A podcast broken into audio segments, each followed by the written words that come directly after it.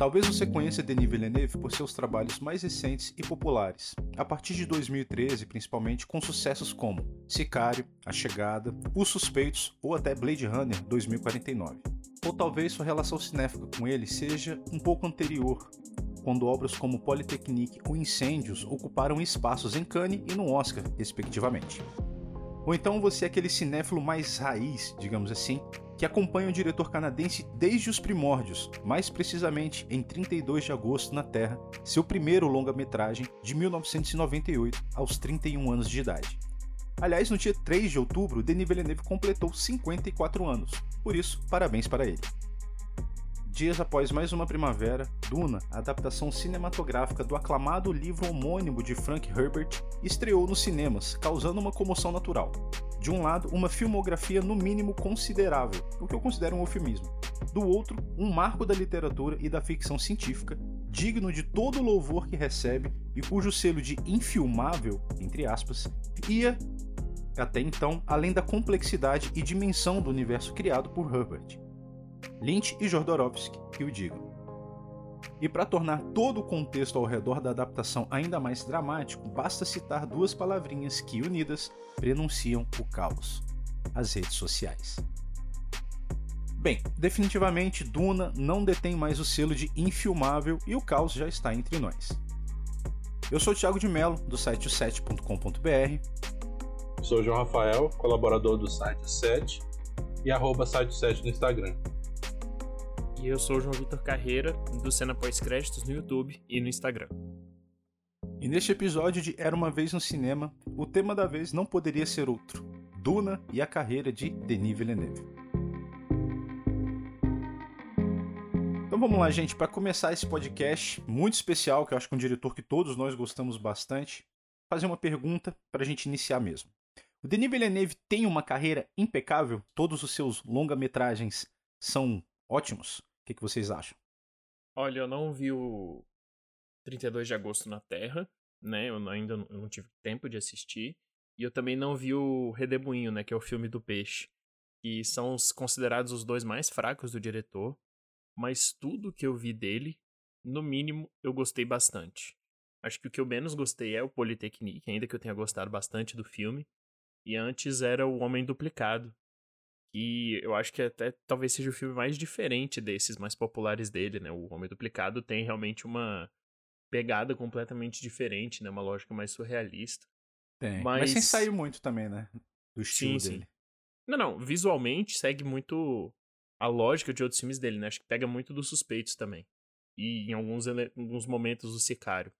Mas pegando, né, o resto, cara, Sicário, os Suspeitos, do Blade Runner 2049, A Chegada, do Duna, é só só filmaço. E é um atrás do outro, né? Eu acho que o, o, o, A Chegada e o Blade Runner 2049 estão entre os melhores filmes da década passada com tranquilidade, viu? Ah, eu não tenho problema nenhum em concordar com isso também. E você, João Rafael? Carreira impecável? Cara, eu acho quase impecável, assim. Eu também não vi o 32 de agosto, tentei ver na época, acho que foi ano passado que eu fiz uma, uma revisão da filmografia. É, o Redemoinho eu não gostei do filme. Eu achei ele. Engraçado que eu achei que o Redemoinho cai naquela coisa que, que a galera fala muito desse cinema, tipo. Parece aquele cinema pasteurizado de festival, aquele, aquele filme espertinho, né? Aquele parece filme que o cara muito. coloca uma. Ele coloca um elemento diferentão no filme, que nesse caso é o, é o peixe, né? Uhum. É um filme bem bizarro, onde um, um peixe está conversando com a câmera, meio que tá. É, tem, um, uma... tem um é. peixeiro. É. Tem, tem, tem a ver, né? Tem a ver ali a história do peixeiro no filme. Tem, mas, mas, mas, também de uma maneira bem. Nada que faça o filme realmente ser interessante por isso, né? É, precisamente. Tipo assim, a impressão que dá é que ele simplesmente colocou ali pra parecer um filme legalzão e, e uhum. cult, né? Pra usar a palavra cult daquele jeito meio falso, assim. Que a gente usa meio de maneira meio pejorativa, então eu não, eu não curto muito não. Mas a partir daí, o Politécnico eu já gosto. E para mim, daí para cima, cara, ele emendou uma coisa por trás da outra. Aí vem Incêndio, Suspeito, Homem Duplicado, Sicário, A Chegada, Blade Runner. Aí, cara, só realmente só tem só tem filmão, assim. É, para mim, ele é um dos melhores diretores de atividade. É, eu acho engraçado porque a carreira dele tem, uns, tem umas divisões um pouco distintas, né? Eu assisti o 32 de Agosto na Terra e o Redemoinho. É, eu gostei de 32 de Agosto. É um filme claramente de um diretor jovem. Né? Dá, é, dá para você ter essa noção. Você, inclusive, é, pega muitas referências de coisas como novela vague. Ele faz muito jump, é, jump cuts. Né? Então ele traz essa uma irreverência é, narrativa, digamos assim, né? mais experimental. E é um filme que, é, conforme você acompanha a carreira dele, você vai ver que ele vai se tornando um diretor muito mais metódico. E nesse filme, no 32 de Agosto na Terra, ele parece não improvisar mais, mas a câmera é mais livre. O filme tem mais movimento, tem mais ângulos, tem mais cortes, tem mais estilização. Uma estilização que chama mais atenção para a direção do que uma estilização do mise-en-scène. Então, é um filme que é interessante, a proposta dele é interessante. Os filmes do Villeneuve rendem assuntos. 32 de, é, de agosto na Terra permite uma boa reflexão, né? É, se você assistir acompanhado, provavelmente vai ter uma conversa legal. Mas também é um filme muito juvenil na carreira dele, principalmente quando a gente já viu coisas como A Chegada e Blade Runner, né? É, você consegue notar a imaturidade, entre muitas aspas que eu tô fazendo, tá? Né? na direção desse filme. Redemoinho, eu concordo com o que o João falou, também não gostei. É um filme que parece que quer ser bom, é legal demais. E o problema é esse, porque ele começa de uma coisa muito louca. Eu não sei você, João, mas ele me.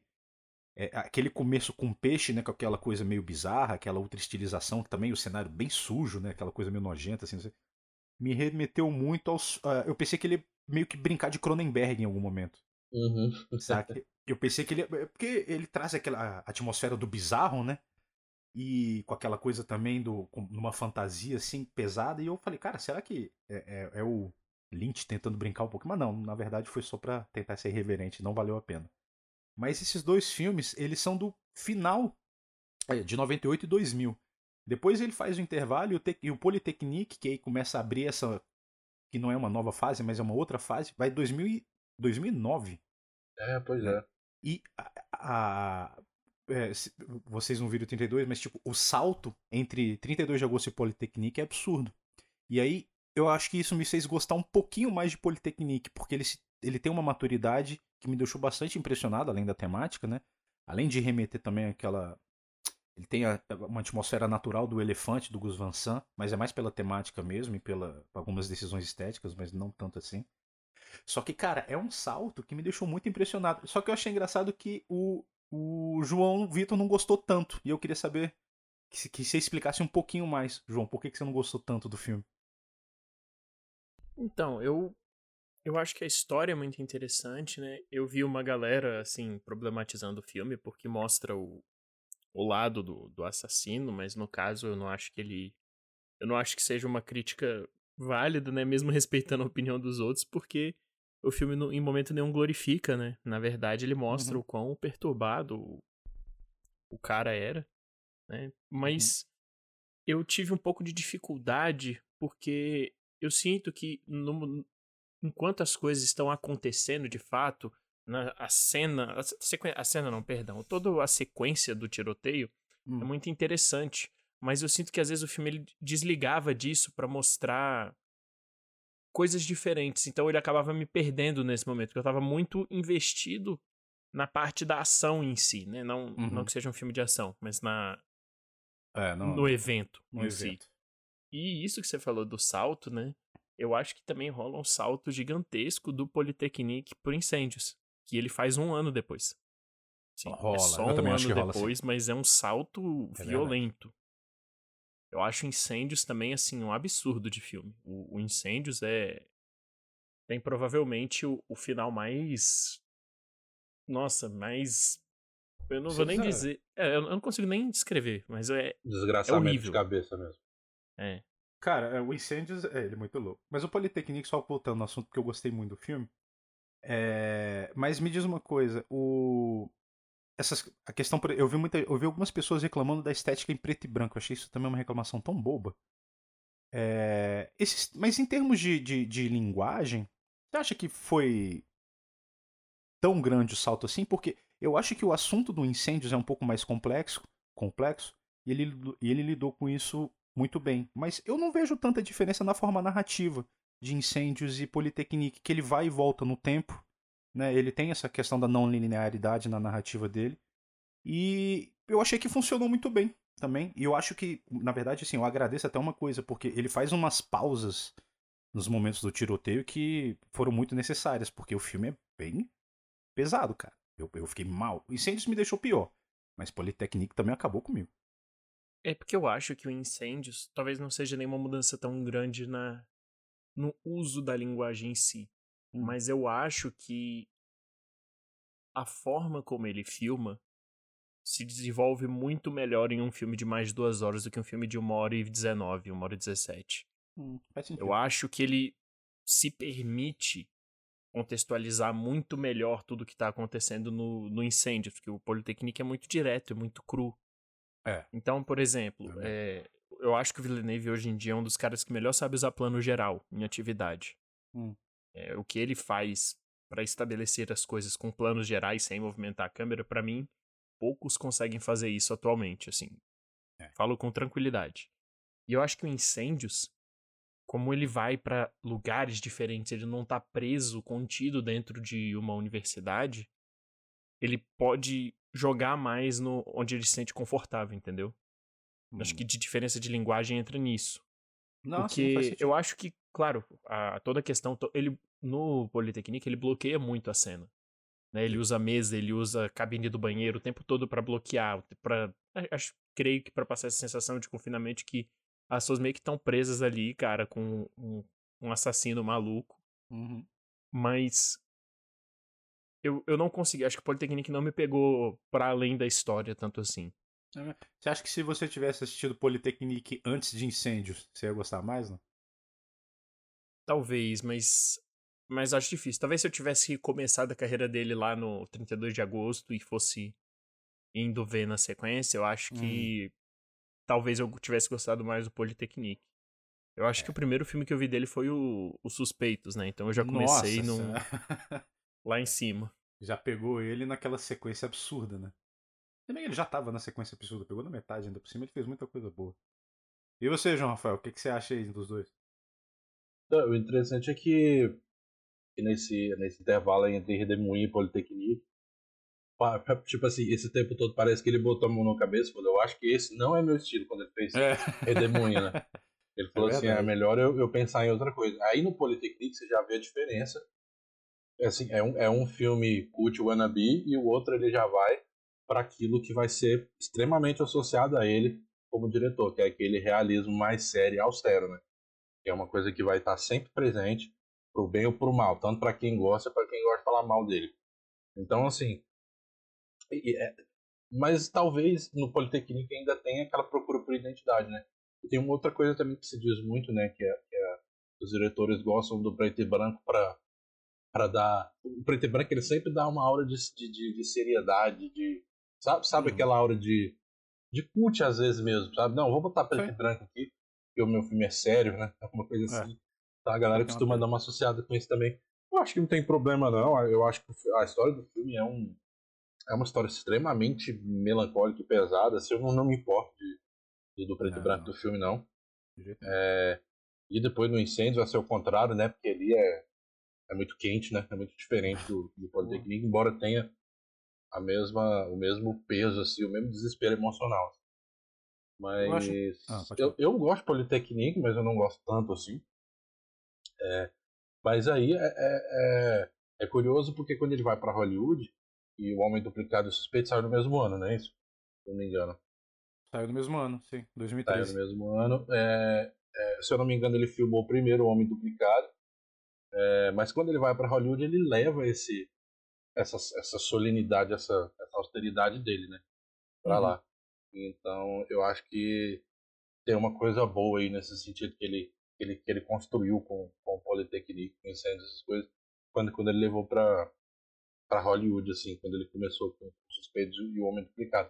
Pô, o Suspeitos tem bem mais cara, né, de, de Hollywood, é. porque o Homem Duplicado é aquele filme que ainda tem a aura cult, embora ele já tenha um, um astro, que, era, que é o Gyllenhaal, e, e, e já tem aquela pretensão de ser um um filme complexo, um filme para todo mundo discutir. Inclusive, o Homem Duplicado, ele, ele é muito queridinho da galera do Explicado, né?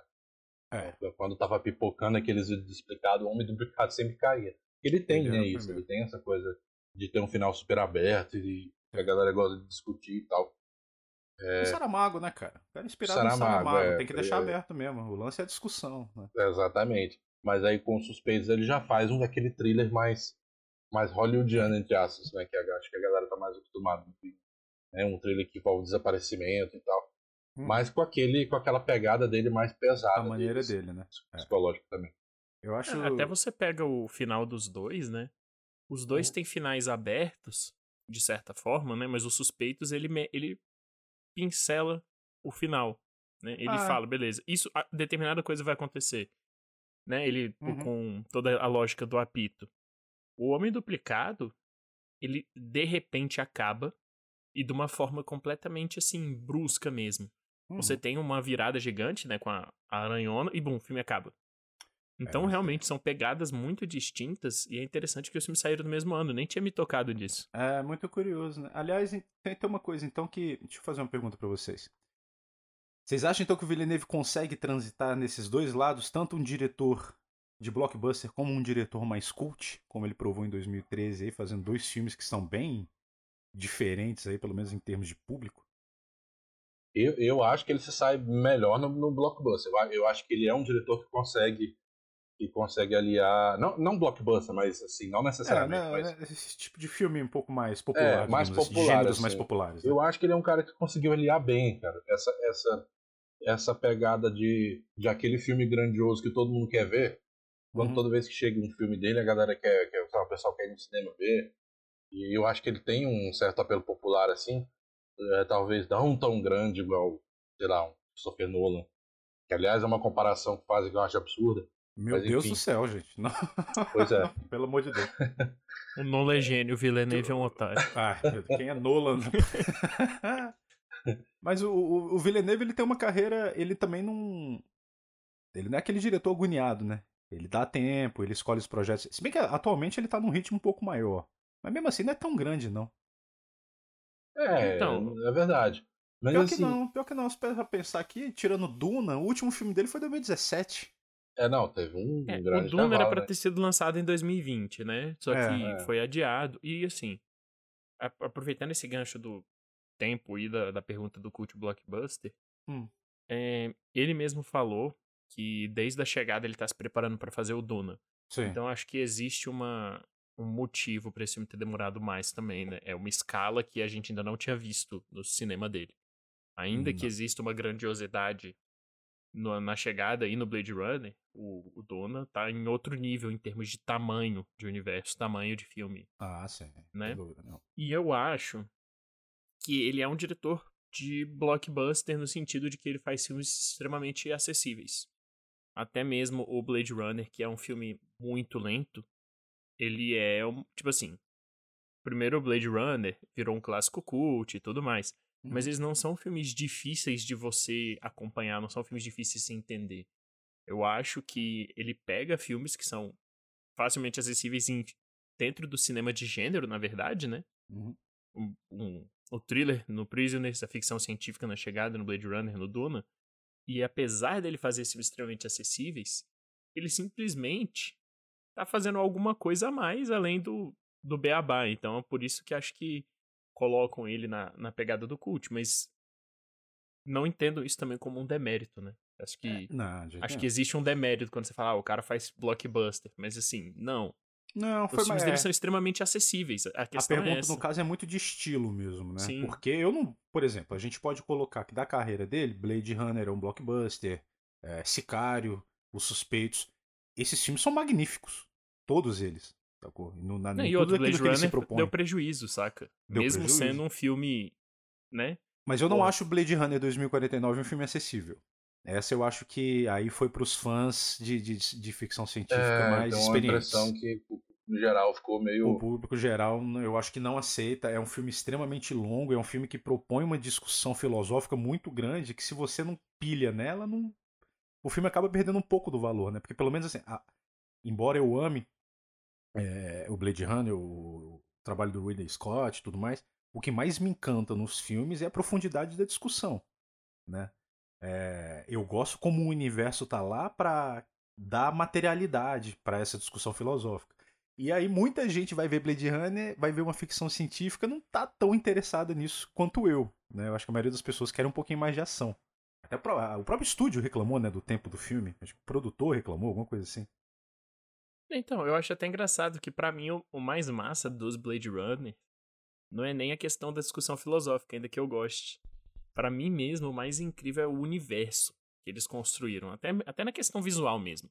É um espetáculo. O que é uma coisa surreal, tanto o do Ridley Scott quanto o 2049, para mim, a forma visual como eles estão contando essa história, como eles retratam esse mundo, é o, o grande diferencial, né? Uhum. Claro que a discussão é, é essencial é, é. para você para você compreender, né, o propósito é. do filme. É tudo parte da mesma coisa, né? A gente só tem algumas preferências mesmo. Isso. Mas não dá para tirar um sem o outro mesmo. O mundo do Blade Runner é muito palpável, cara. Ele hum. faz um negócio ali muito de maluco. Ele, ele, faz, ele consegue uma continuidade mesmo, assim, do, do Blade Runner original. Porque o uhum. Blade original tinha isso, né? Tinha aquela, é. aquela pegada que ficou muito conhecida por ser aquele. Aquela, tem aquela misturazinha de, do, do noir com, com, com, com, os elementos da cidade mais, mais sujo, mais, mais tecnofuturista da época, né? De acordo com a visão dos anos 80.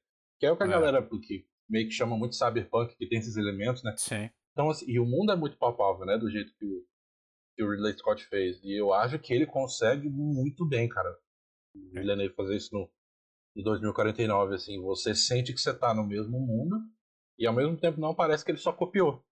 Parece que ele é. realmente expandiu. Tanto em, em, discussão, nas discussões que ele propõe, que ele, que ele leva a discussão do, do, do da, da, questão da. É, que toda aquela questão do Blade Runner, né? Do, é, do que, é, que é a identidade, alma, do que, que, é a identidade. será a vida. E ele, e ele extrapola aquilo assim para um, elemento que eu não imaginava, que, né, que é, uhum. a gente vai falar de spoiler aqui, né? Só para deixar vai. claro que todos os filmes do Villeneuve que a gente está falando, a gente vai falar de spoiler. É... Talvez não o Duna. Talvez não o é, Duna, né? Só, tá só o Duna recente. aqui não, mas. É. Mas o Milhões de 2049, você pegar essa coisa e extrapolar para ela ter um filho, né, com, com Deca, é uma extrapolação bem grande, assim, né? Muito ela poderia até incomodar. Até, né? mas, mas do jeito que ele faz, eu acho que cabe, cara. Tipo assim, você tem que levar para frente mesmo de um jeito é, mais arriscado. E eu acho que ele, que ele consegue. Tem umas coisinhas que eu não gosto. Eu tenho uma dificuldade com aquele personagem do George Leto. Tudo. Ah, eu acho que, que, que tem uma bizarrice dele ali que, que, eu, que eu não consigo comprar muito. e Enfim. Mas eu gosto muito do que ele fez com, com Blade Runner. É, eu acho Blade Runner um filme absolutamente magnífico também, cara. Não tem como. Pois é, a, o Blade Runner, a chegada, né? Eu, eu até comentei, eu assim, tava louco pra ver o Duna e minha expectativa tava muito alta. Eu adorei o filme, mas eu não gostei tanto quanto eu tava com a expectativa, porque era uma expectativa injusta de gostar tanto quanto esses dois. né? Que aí é, é, bem, é, na verdade, é sacanagem com o filme. Cara, eu, eu, eu, eu gostei de Duna, eu gostei muito de Duna. Eu não vou me adiantar, não vou entrar no Duna agora não, mas Uau, que filme. Pra mim tinha que ser o contrário. Pra mim ele tinha que. Mas na verdade, Duna, apesar de tudo, não é o meu favorito dos sci-fis do, do Denis Villeneuve. O meu carinho com a chegada ainda é, é inigualável, cara. Então, na verdade, para mim, ele deveria ter começado dirigindo Duna para se preparar pra chegada, sacou? Porque eu acho esse filme absolutamente genial. É, revi ele hoje, tô ainda maravilhado, porque. Um que tem minha atriz favorita, que é Amy Adams, mas. Em termos de é, de criação de universo, cara, uma coisa que eu gosto muito do, do, do Villeneuve é como ele cria esse senso de realismo ao mesmo tempo que ele reforça o elemento fantástico. Ele faz isso em vários filmes. E isso na chegada é observado um contexto, observar o filme do contexto pré-pandemia, que eu acho que conta um pouquinho, né? Porque o filme acaba tendo um final um pouco mais otimista que eu não vejo funcionando tão bem hoje em dia, né? Mas isso não tem nada a ver com o filme, isso é um elemento fora. O que eu gosto muito dele é isso. É como ele consegue criar esse senso de, de realidade e ao mesmo tempo trabalhar a fantasia. Por exemplo, você pega um, Blade Runner, que é um filme extremamente estilizado, e mesmo assim ele tem um senso de, de realismo. Né? Não estou falando desse realismo de conexão, de, de, de, cópia da nossa realidade, nem nada. Né? Mas ele estabelece uma coisa muito física ali. É muito relacionável, muito humana. Né? Ao mesmo tempo que tudo isso também fortalece esse aspecto um pouco mais fantasioso. Então, o único filme que ele não faz isso é Polytechnique, que eu acho. Que ele não tem esse elemento de fantasia também. Ele tá justamente no lado exclusivamente humano. E aí talvez role essa. É... Que, quando eu boto na balança também acaba sendo dos que eu menos gosto, tirando Redemoinho. Né? Mas. Eu fico. Eu tô, na verdade é o seguinte, eu tô pensando se o Denis Villeneuve, como algumas pessoas criticam, ele é um diretor engessado. Porque, querendo ou não, ele tem uma assinatura muito forte. Né? Dá pra, eu consigo identificar os filmes do Denis Villeneuve. Vocês acham ele repetitivo? Porque ele segue um padrão, né? É, filmes não lineares, filmes com, alguns filmes com um aspecto de fantasia muito forte, é, personagens em busca de, de é, sempre uma descoberta pessoal, alguma coisa assim. Você acha que esses maneirismos dele, essas características engessam? Merece essa crítica de ser um diretor repetitivo? Pra mim, não. Eu acho que não. Cara, eu acho, tipo assim, ainda que ele tenha um estilo muito próprio, eu acho que os filmes dele são muito diferentes entre si em termos de trama e, no geral, em termos de narrativa também. Né? Tipo assim, óbvio que existem marcas do diretor que são imutáveis, né? Algumas coisas ele vai fazer mesmo, mas, cara, só você pegar, né? No mesmo ano ele fez O Homem Duplicado e Os Suspeitos. Hum. Aí os outros dois filmes dele são Sicário e A Chegada, também completamente diferentes. E até mesmo dentro de gênero, dentro do gênero da ficção científica, os três são muito diferentes entre si, ainda que tenham, claro, as mesmas marcas. Os planos gerais mais longos, essa sensação de, de, de uma, uma preocupação de mostrar o tamanho das coisas, o tamanho da escala que a gente está lidando, das construções, dos mundos. Essa fotografia que, no geral, é muito vistosa.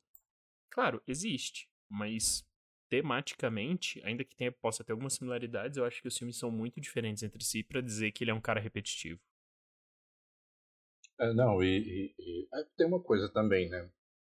O Villeneuve, ele é um dos grandes nomes associados a essa crítica que se faz, que, que a crítica mais nova, ou uma geração mais nova faz muito desse, desse blockbuster realista, que foi uma tendência muito pertinente, muito bem observada, que aconteceu ali no 2005 para frente, né, quando veio veio o Cassino Royale, veio Cavaleiro das Trevas, no primeiro Batman Begins e tal, que foi aquela tendência de você pegar esses, essas histórias e, e ter a pretensão de fazer mais pé no chão, entre aspas. Então, por exemplo, o Batman mais pé no chão, ou uhum. o, o, James Bond agora com, com, com, uma história de origem, mais pé no chão no sentido de se, de se afastar do, dos últimos filmes do Pierce Brosnan, que, que era uma pataquada, assim, beirando ao campo, assim, que tinha acontecido nos últimos dois filmes. Então, assim, e, e, e, realmente é, é um fato que isso influenciou. Se você pegar várias blockbusters depois de 2005, 2006, você vai ver que realmente teve essa influência. Tipo, assim, tinha uma preocupação de se afastar do, do, do aspecto mais lúdico e ir para um, um, um, um, realismo mais pé no chão. Mais pesado, assim, mais, mais, mais solene. Inclusive hoje é, é, muito comum a galera querer resgatar, né? Tá acontecendo isso muito com com a trilogia do Sam Raimi, né, do, do Homem-Aranha, e hum. em comparação com, com, com, o que o universo dos, dos super-heróis está fazendo, ela soa, ela, ela soa como uma novidade, porque é uma coisa que realmente o cinema abandonou um pouco, né? Essa coisa de você apostar mesmo no lúdico e, e no caso do Sam Raimi até ali no, no melodrama que a galera usa como, como xingamento, né? Então, é. tipo assim, é, o Villeneuve ele tá associado junto com o Nolan, né? A galera associa os dois porque os dois são esses diretores de de, de blockbuster popular que tem essa, essa preocupação em soar realista, beirando a um, a um mecanicista meio artificial, assim. Eu, para mim, é muito mais o caso do, do Nolan, inclusive a galera. Eh, eu vi alguém falando que, que os dois eram diretores que, que gostavam de se explicar. Eu não entendo de onde a galera tirou isso. Eu não sei e, tipo, de onde Pra mim não tem o menor sentido em comparar os dois assim. O Nolan é o cara que explica, o Villeneuve tem um monte de filme dele que que, que, aliás, é por isso que um monte de gente não gosta, né? Não gosta. Se você for né? fazer uma pesquisa mais popular, tem uma, você vai falar do Homem Duplicado, a pessoa vai odiar o filme, uhum. porque ela não compreendeu absolutamente nada do que aconteceu. Então, tipo assim, é. ele é muito associado a isso. Mas eu acho bizarro, porque eu acho que, o realismo austero, como também dizem do, do Villeneuve, ele tem um motivo, cara. Para todos os filmes ele tem um motivo muito interessante. Para mim, com exceção de Duna, mas eu sei que eu tô sozinho nessa. Mas até Blade Sim, Runner 2040... Você está sozinho nessa. É, é, não, mas é verdade, eu concordo contigo. Ele tem. A... Mas, cara, como você disse, o realismo dele faz sentido. Tem motivo, tem uma explicação narrativa. Não tá lá só porque ele quer fazer. Eu não sei, só porque ele quer copiar o Nolan. Não sei porque compararam isso, não faz o menor sentido essa comparação. Né? Mas os filmes do Villeneuve, apesar do realismo, né? que é um, um realismo muito mais de leis mesmo do que uma cópia do nosso mundo, é, pô, tem sempre um pé muito interessante em vários simbolismos, várias coisas de fantasia. Você pega até o próprio Homem Duplicado mesmo, que apesar de ter toda aquela metáfora né, da aranha e tudo mais, é um filme que é extremamente realista nos aspectos, no, no relacionamento humano, na forma como lidar com os problemas. Então, não. É, realmente, eu não. Eu, eu, eu, eu acho que eu gosto muito do Villeneuve para entender esse tipo de crítica, sacou? Porque para mim nenhuma delas faz sentido, cara, de verdade. Você pode até não gostar dos filmes, tudo bem, isso daí é individual, não é porque eu acho que a chegada é maravilhoso que todo mundo tem que achar. Mas falar que o cara não é bom, ou sei lá, ou ele não tem muito estilo, ou ele é igual o Nolan, que para mim seria reduzir o Villeneuve, com todo respeito ao Nolan, ou sem respeito também, mas. Sabe? Então, não sei, não faz sentido. Não faz sentido. Querem polemizar, só pode. E outra coisa é que, tipo assim, beleza que você considere que o Villeneuve não é um cara versátil, que ele sempre vai pro mesmo realismo, e essa é a marca autoral dele. Primeiro que, para muita gente que critica ele, ele tá sendo um autor, cara, né? Ele e é criticam um isso que é genérico, ah, é muito sério. Segundo, que o fato dele não sair desse realismo, acho que não é um demérito se ele faz isso bem. Terceiro, ficar falando que o cara só faz a mesma coisa e eu vejo muita gente reclamando, muita gente muito crítica dele ficar louco porque os enquadramentos do trailer do novo filme do Michael Bay são incríveis. Tipo assim, beleza, você pode gostar de Michael Bay, não tem problema. Eu acho que nem tudo que ele fez é ruim. Não. Mas é sempre a mesma coisa também. Só que é uma coisa que você gosta e outra coisa que você não gosta, porque sim. Né? Então, assim, acho que existe uma falta de boa vontade, talvez muito porque o cara é acessível. No é. sentido de que a própria crítica gosta dele, no geral. Né? No Isso geral, as, né? as, notas, né? Claro, nota uhum. de Rotten Tomatoes, Metacritic é só nota de Rotten Tomatoes, Metacritic. Não é pra ser levado a sério. Mas, no geral, ele é um cara que o público e a crítica gostam. Sim. Então, tem que existir, eu acho, esse esse do contrismo contra ele, essa falta de boa vontade. Eu, é, eu, eu não sei se eu diria que é uma, uma má vontade porque ele é acessível. É, tudo bem, pode até ser, mas eu, eu, eu acho que está muito mais relacionado com as bandeiras cinéfilas, né? A galera inventa as, as cruzadas cinéfilas da atualidade, das redes sociais. Então, tipo assim, é, aí, a, a, por exemplo, fala-se desse, desse realismo em demérito da, da fantasia, que é um negócio super real, cara. Isso aí, tipo assim, não tenha dúvida que é. Se você for pegar após anos 2000, assim, e perguntar para Pergunta para as pessoas que não são do, do muito dos do cinéfilos aí, do, do, cinema. Você começa a perguntar o que é um filme legal, a maioria delas fala que é um filme realista. E de, de fato é. As pessoas falam isso. Ah, não, é isso aqui, nossa, não é, não, não é muito realista, não. Isso aqui não. Sabe, as pessoas falam isso naturalmente. Porque foi uma coisa que foi meio ensinada, assim. E isso é. de fato é muito pertinente se você observar isso. Isso realmente acontece. Mas aí, é, essa coisa vira uma bandeira, vira uma cruzada que a pessoa ela tá claramente disposta a não a não gostar do diretor que tem esse tipo de estética. E eu acho bizarro você condenar uma escolha estética pré-filme. Essas, essas coisas elas só fazem sentido com um filme assim. É claro. É tudo uma unidade. Não adianta depois você dizer que, que, que todo filme é uma unidade e querer tipo pré-julgar as coisas porque uma coisa é, parece mais fantasia, porque você viu uma, uma imagem de um trailer e dizer que isso não faz sentido no filme, você nem viu o filme ainda, mas Assim, tá tudo bem também, gente. Cinéfilo é gente, você tem suas preferências.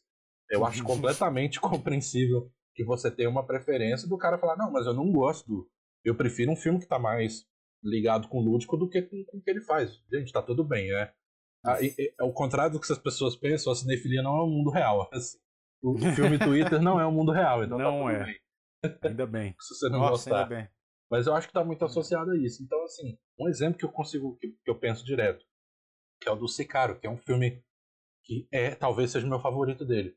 Você pega essa questão desse, desse, desse realismo pomposo e sério e, e solene e contemplativo, cara, ele funciona muito perfeito com o Sicário, muito assim. Funciona. Porque o Sicário é um filme sobre uma pessoa, uma pessoa que, que, que, que no, na nossa visão parece ser a única pessoa boa daquele meio, que é a personagem da Emily Blunt, uhum. É, é um filme como aquele ambiente engole a personagem dela. É, é, esse, esse, essa ambientação, essa atmosfera, que é uma palavra que eu associo muito a ele, que é um cara muito foda de fazer isso, a atmosfera nos filmes, é, correndo o risco de soar genérico, mas a palavra atmosfera aqui no sentido de, de você criar uma sensação de, de angústia, de, de que algo ruim vai acontecer, isso é o tempo todo em Sicário. Então eu não Nossa. acho Sicário foda só porque tem sequências fodas, como a sequência da Fronteira, ou a sequência do, uhum. do, do personagem do Del Toro indo cobrar a dívida dele lá, que eu acho sensacional. Mas eu acho que o que ele faz, ele e o Roger Diggs, acho que o que eles fazem com a ambientação, com a atmosfera, é criar quase um personagem no filme.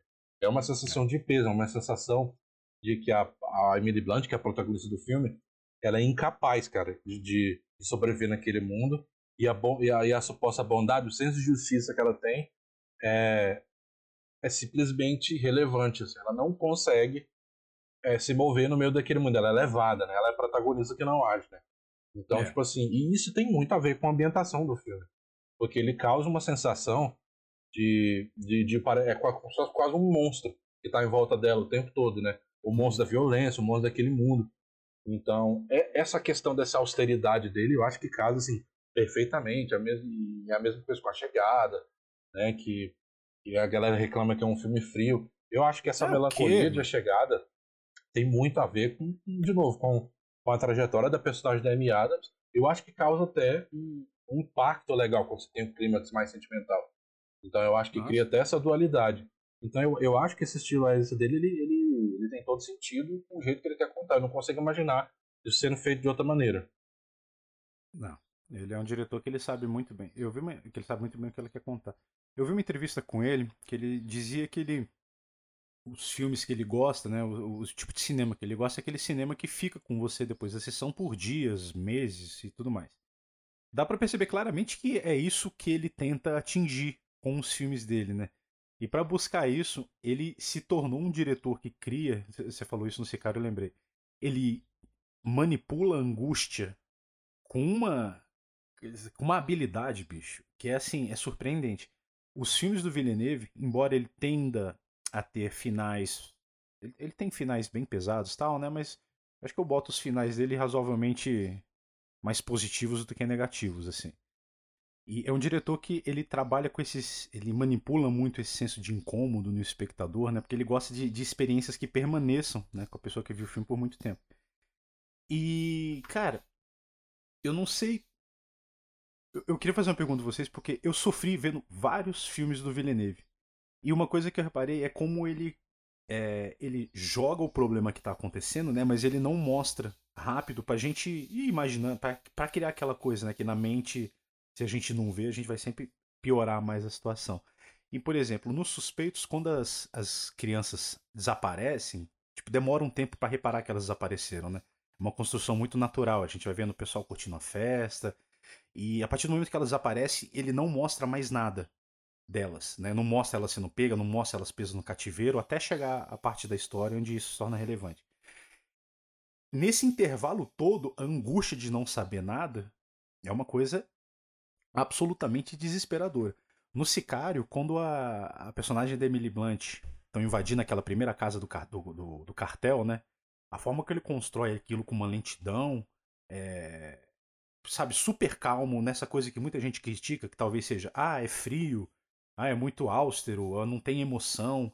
Eu vejo justamente o contrário, que ele está é, justamente trabalhando a emoção, potencializando a emoção, trabalhando o nosso imaginário e deixando as coisas se tornarem agoniantes num nível quase insuportável, porque Politecnique tem momentos que não dá para respirar, incêndios também, os suspeitos também, Sicário também, sabe? É o clímax é, da chegada, cara. O, pô, o clímax da chegada, como é que fala que o filme é frio? O filme naquele clímax, ele tá fazendo um atestado sobre a humanidade, sobre comunicação, sobre amor, sobre espaço e tempo, tudo numa coisa só. Sacou? Pô, eu vi uma. Eu não gosto muito de citar nome, não, mas é grande, eu acho que não tem problema. Eu vi uma crítica, acho que do Hessel, uma vez, no Omelete, e ele falando que não gostou da chegada porque, ah, é um. É, é um filme que fala só sobre. sei lá. Sobre amor, alguma coisa assim. Eu, eu já tinha quando, terminei a primeira vez, eu já saí maravilhado da sala de cinema, já saí completamente extasiado. Hoje, de novo, eu fico assim, cara, como é que você observa um filme como A Chegada e limita ele a um assunto só? Você consegue dizer que A Chegada é um filme sobre exclusivamente sobre maternidade? Para mim, isso é reduzir o filme, cara. Não faz o menor sentido. E você falar que o filme é frio quando você vê todas as camadas, toda a conexão de diferentes temas que o cara faz, ligando tudo, o aspecto da comunicação. Ele é um diretor de cinema, então comunicação realmente é uma base que ele deveria entender muito bem, e ele mostra que sabe isso na, na chegada. Como é que tu fala que esse é um filme frio, velho? Quando o filme transborda sentimento de todos. O abraço que ela. Quando ela bota a mão na cabeça do Jeremy, do Jeremy Renner, depois que ela tem toda a noção do espaço e tempo e das decisões dela, e que ela sabe o que, que vai acontecer com ele, ela, a forma como ela bota a mão parece até que ela tá prendendo ele, sacou? Porra, o filme é carregado de emoção até no gesto da, da, da atriz, cara. Não faz o menor sentido essas coisas.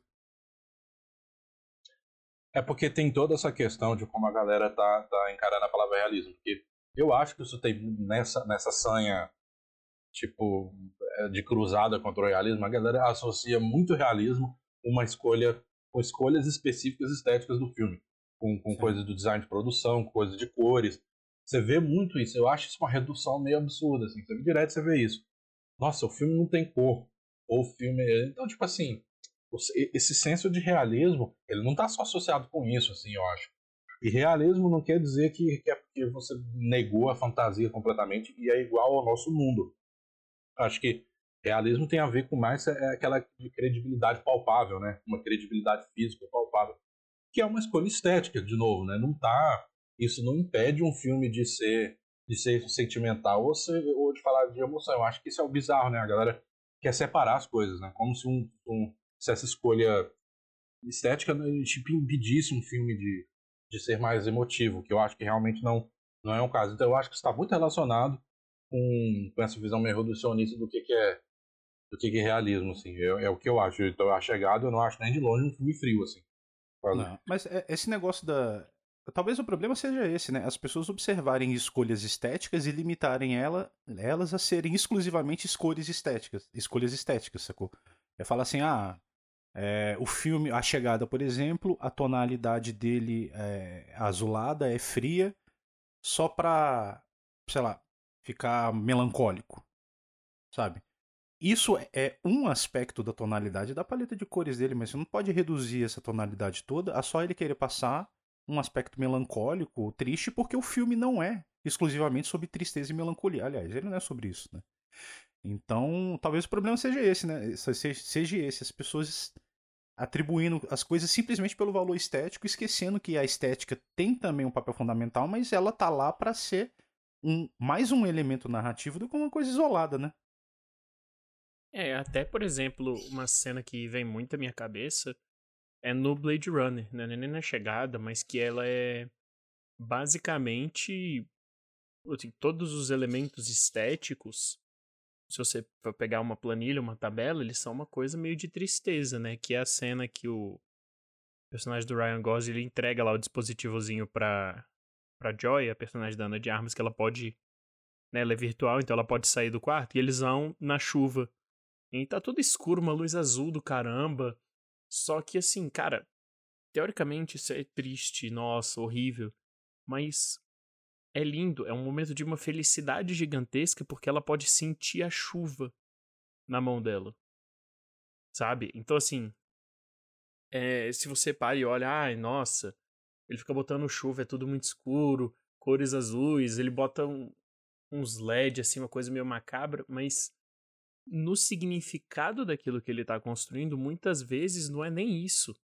E aí, se você para e observa para além disso, né, a forma como ele vai enquadrar, você vê que ele não tá realmente querendo fazer essa coisa fria nem nada. Só que ele, eu acho que ele pega muito em todos os filmes dele a beleza das pequenas coisas, de pequenos gestos, de pequenas coisinhas, né? Por exemplo, no, no Blade Runner tem isso da, da chuva. No ele trabalha com a chuva também, se eu não me engano, no Polytechnique. Acho que tem uma Chuva. Um pedaço com a chuva. É no Polytechnique? O Suspeitos ele trabalha com chuva. No Suspeitos ele trabalha com chuva. No Duna ele tem uma preocupação em trabalhar com a água também. Até por causa é, da lógica é dentro do universo. Também, é.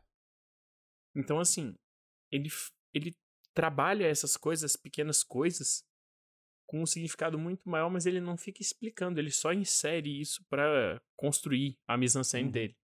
Eu, ele não tem uma uma grande preocupação de transformar em tudo óbvio, em tudo grandioso, ainda que muitas vezes ele faça essa coisa grande mesmo. Um ele, pouco, né, cara? Ele é incrível. Ele, isso. É, são as coisas pequenas. Pô, né? Inclusive, o, o Sicário, o João tava até falando, tem uma cena que ela é linda visualmente no Sicário, né? Que é aquela do de noite, depois do pôr do sol, né? Que estão os soldados. Ah, silhueta. Aquela, azul, aquele azulão desgraçado. Nossa, lindo. Mas aquilo ali é melancólico. Ah, é visualmente lindo, mas é melancólico. Rola um contraste, né? Aquilo ali é tipo.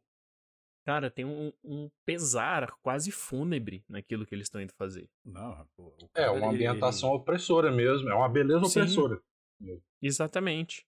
Ele consegue transformar. Pô, ele tem insuspeitos. Você falou em detalhes, né? Eu lembrei de dois de, que eu adoro em Suspeitos. Um é o começo do filme, que é aquele plano longo também, que a gente vê o, o animal, o servo, entrando na mata, a câmera vai é, distanciando, né, vai revelar e começa a oração. Isso já tem um simbolismo gigante, enorme dentro do filme, né? Já vê como é que funciona, só naquela cena, o papel do pai, o papel do filho, como o pai encara o mundo, como é que é aquela realidade, como é que é tudo. É um começo super simples que mostra um pai e um filho caçando um então, câmera parada e mesmo assim já, sabe, uma coisa de outro mundo. E outra também que eu gosto no final do filme, eu só reparei isso nessa. É, dessa vez agora que eu revisitei. A melancolia que tem, cara, quando finalmente a garotinha é recuperada, né, a Ana, e ela tá no hospital. Quando mostra a família saindo do hospital e deixa o personagem do Jake Gyllenhaal lá ainda pensando as coisas. Quando mostra a família indo do hospital, a sombra que eles eles aparecem, eles vão entrando num corredor escuro e a gente não vê a luz bater neles de novo. É uma sombra, é, não, é, não é tão pesada assim, não digamos, não é uma sombra do Eastwood, digamos assim, né, que é super fechada, mas você vê claramente que a partir de agora o futuro deles é extremamente sombrio. Tanto que o filme, a tradução não é legal, né? Porque não é suspeitos, é prisioneiros. Isso muda completamente a ideia do filme, porque todo mundo ali se tornou prisioneiro de alguma maneira. Né, o, os garotos que eles consideravam suspeitos no começo, eles foram, eles sofreram isso, então eles estavam presos naquele aquele pesadelo até hoje. A Ana provavelmente vai ficar, pelo menos o filme dá a entender isso com, pela composição da mise-en-scène e das sombras.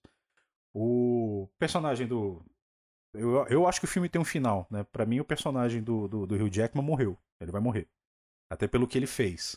Né? É um filme que tem muito essa questão da moralidade, apesar de ele brincar, né, com, com, o que separa o moral do imoral. Tipo, se você se coloca no papel do pai naquela situação, você é, tipo, você compreende o que é horrível, né? Mas esse que é o lance do Denis Villeneuve, ele quer que o filme fique contigo. E porra, esses detalhes, cara, é, é de uma opressão tão grande.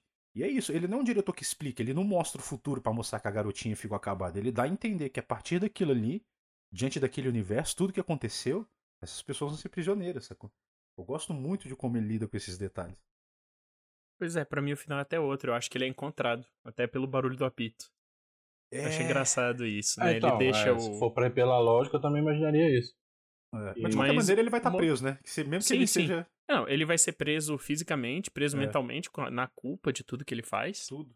Né? Mas enfim, outra Mas, enfim. coisa, acho que o, o, nome, realmente, se fosse prisioneiros, faria muito mais sentido até muito por mais. toda a questão visual do filme. Porque ele faz muito de enquadrar as pessoas dentro de linhas verticais o tempo todo, o filme todo. Tá. De entre paredes, entre vão da porta. É como se de fato as pessoas estivessem dentro de uma cela, como se todo mundo estivesse preso naquela situação de merda. Uhum. Né, eu acho que visualmente ele, a lógica também contribui para isso. Porra, absurdo. E você falou linha vertical, por exemplo. Na chegada ele faz um trabalho com linhas verticais e linhas curvas que fica muito legal para reforçar o, o, o, valor da história. O apartamento da personagem da Amy Adams no começo, ou quando ela anda pela cafeteria, a quantidade de linhas retas que, além de centralizar a imagem nela, né, trazer o foco para ela, mostrar ela como personagem principal, dependendo do ângulo, até reduzindo ela, mostrando como ela ainda não está muito bem ali, é, naquele mundo, né, como ela está meio deslocada naquele mundo. Quando ela está dentro da sala de aula, as linhas, é, essas linhas retas, elas somem e a gente já tem todo um aspecto circular, né, justamente para mostrar onde ela se sente confortável, o aspecto da comunicação, né, a parte ideal do filme. Então, Olha os detalhes que o cara trabalha. Olha como é que ele reforça a história dele através desses detalhes. Um, o teto dela na casa já, já tá ajudando a contar uma história. A, a posição das cadeiras e como o diretor é, faz questão de evidenciar essa curva através do, do uso da câmera, da escolha do lugar certo e tudo mais, mostra realmente que, cara, ele sabe criar emoção em várias camadas diferentes e não dá para falar que ele é simplista. Não é porque ele tem uma tonalidade menos colorida que é um diretor simplista. Né? Porque você está olhando só para a cor é porque você que está olhando só para uma parte do filme, não está olhando para o filme todo. E até essa questão de círculos, né, da chegada, eu acho que ainda tem um valor gigantesco, né? Gigantesco. Pela questão temporal, pela questão do idioma deles, né, que forma uma espécie de círculo. É. Então, assim, é para além da mudança visual, também tá dialogando com todo o arco do filme inteiro, né? Com toda a Sim. lógica de, da trama e da narrativa. Esse filme é perfeito, cara. A chegada é maravilhoso. Você consegue até acreditar que o Jeremy Renner é um, sei lá, um físico conceitual aí, sei lá como é que eles vão, físico teórico. Ele nem atrapalha, embora o personagem dele quase atrapalhe, porque ele, assim, é, obviamente pensando, é, excluindo ele do, do papel emocional com o personagem da Amy Adams, né, falando em termos narrativos mesmo. Porque eu, eu no, a primeira vez que eu vi o filme, eu, eu, tinha a impressão que ele não ia contribuir absolutamente nada para aquela é, para aquele trabalho deles, né? Porque a gente só vê de fato a Amy Adams atuando. O trabalho dele fica meio solto. Ele, ele é o cara que entende de números, mas isso só aparece uma vez no filme. E mesmo assim, o cara conseguiu justificar. De, é, ele botou tempo suficiente pro personagem não ser descartável em termos narrativos, assim, sabe? O nível de controle dele nesse filme é, é, perfeito, cara. É a coisa mais linda do mundo. Bem, a gente já acho que falou de todos os filmes, todos, pelo menos todos os longa-metragens do Denis Villeneuve. Então vamos entrar agora no que estreou, né, em outubro. Estreou com um ano de atraso por causa da pandemia. É um filme muito aguardado, que é o Duna. Bem, o Denis Villeneuve já tinha dito, a gente falou aqui, né? Que ele fez a chegada de Blade Runner justamente para se preparar para o Duna.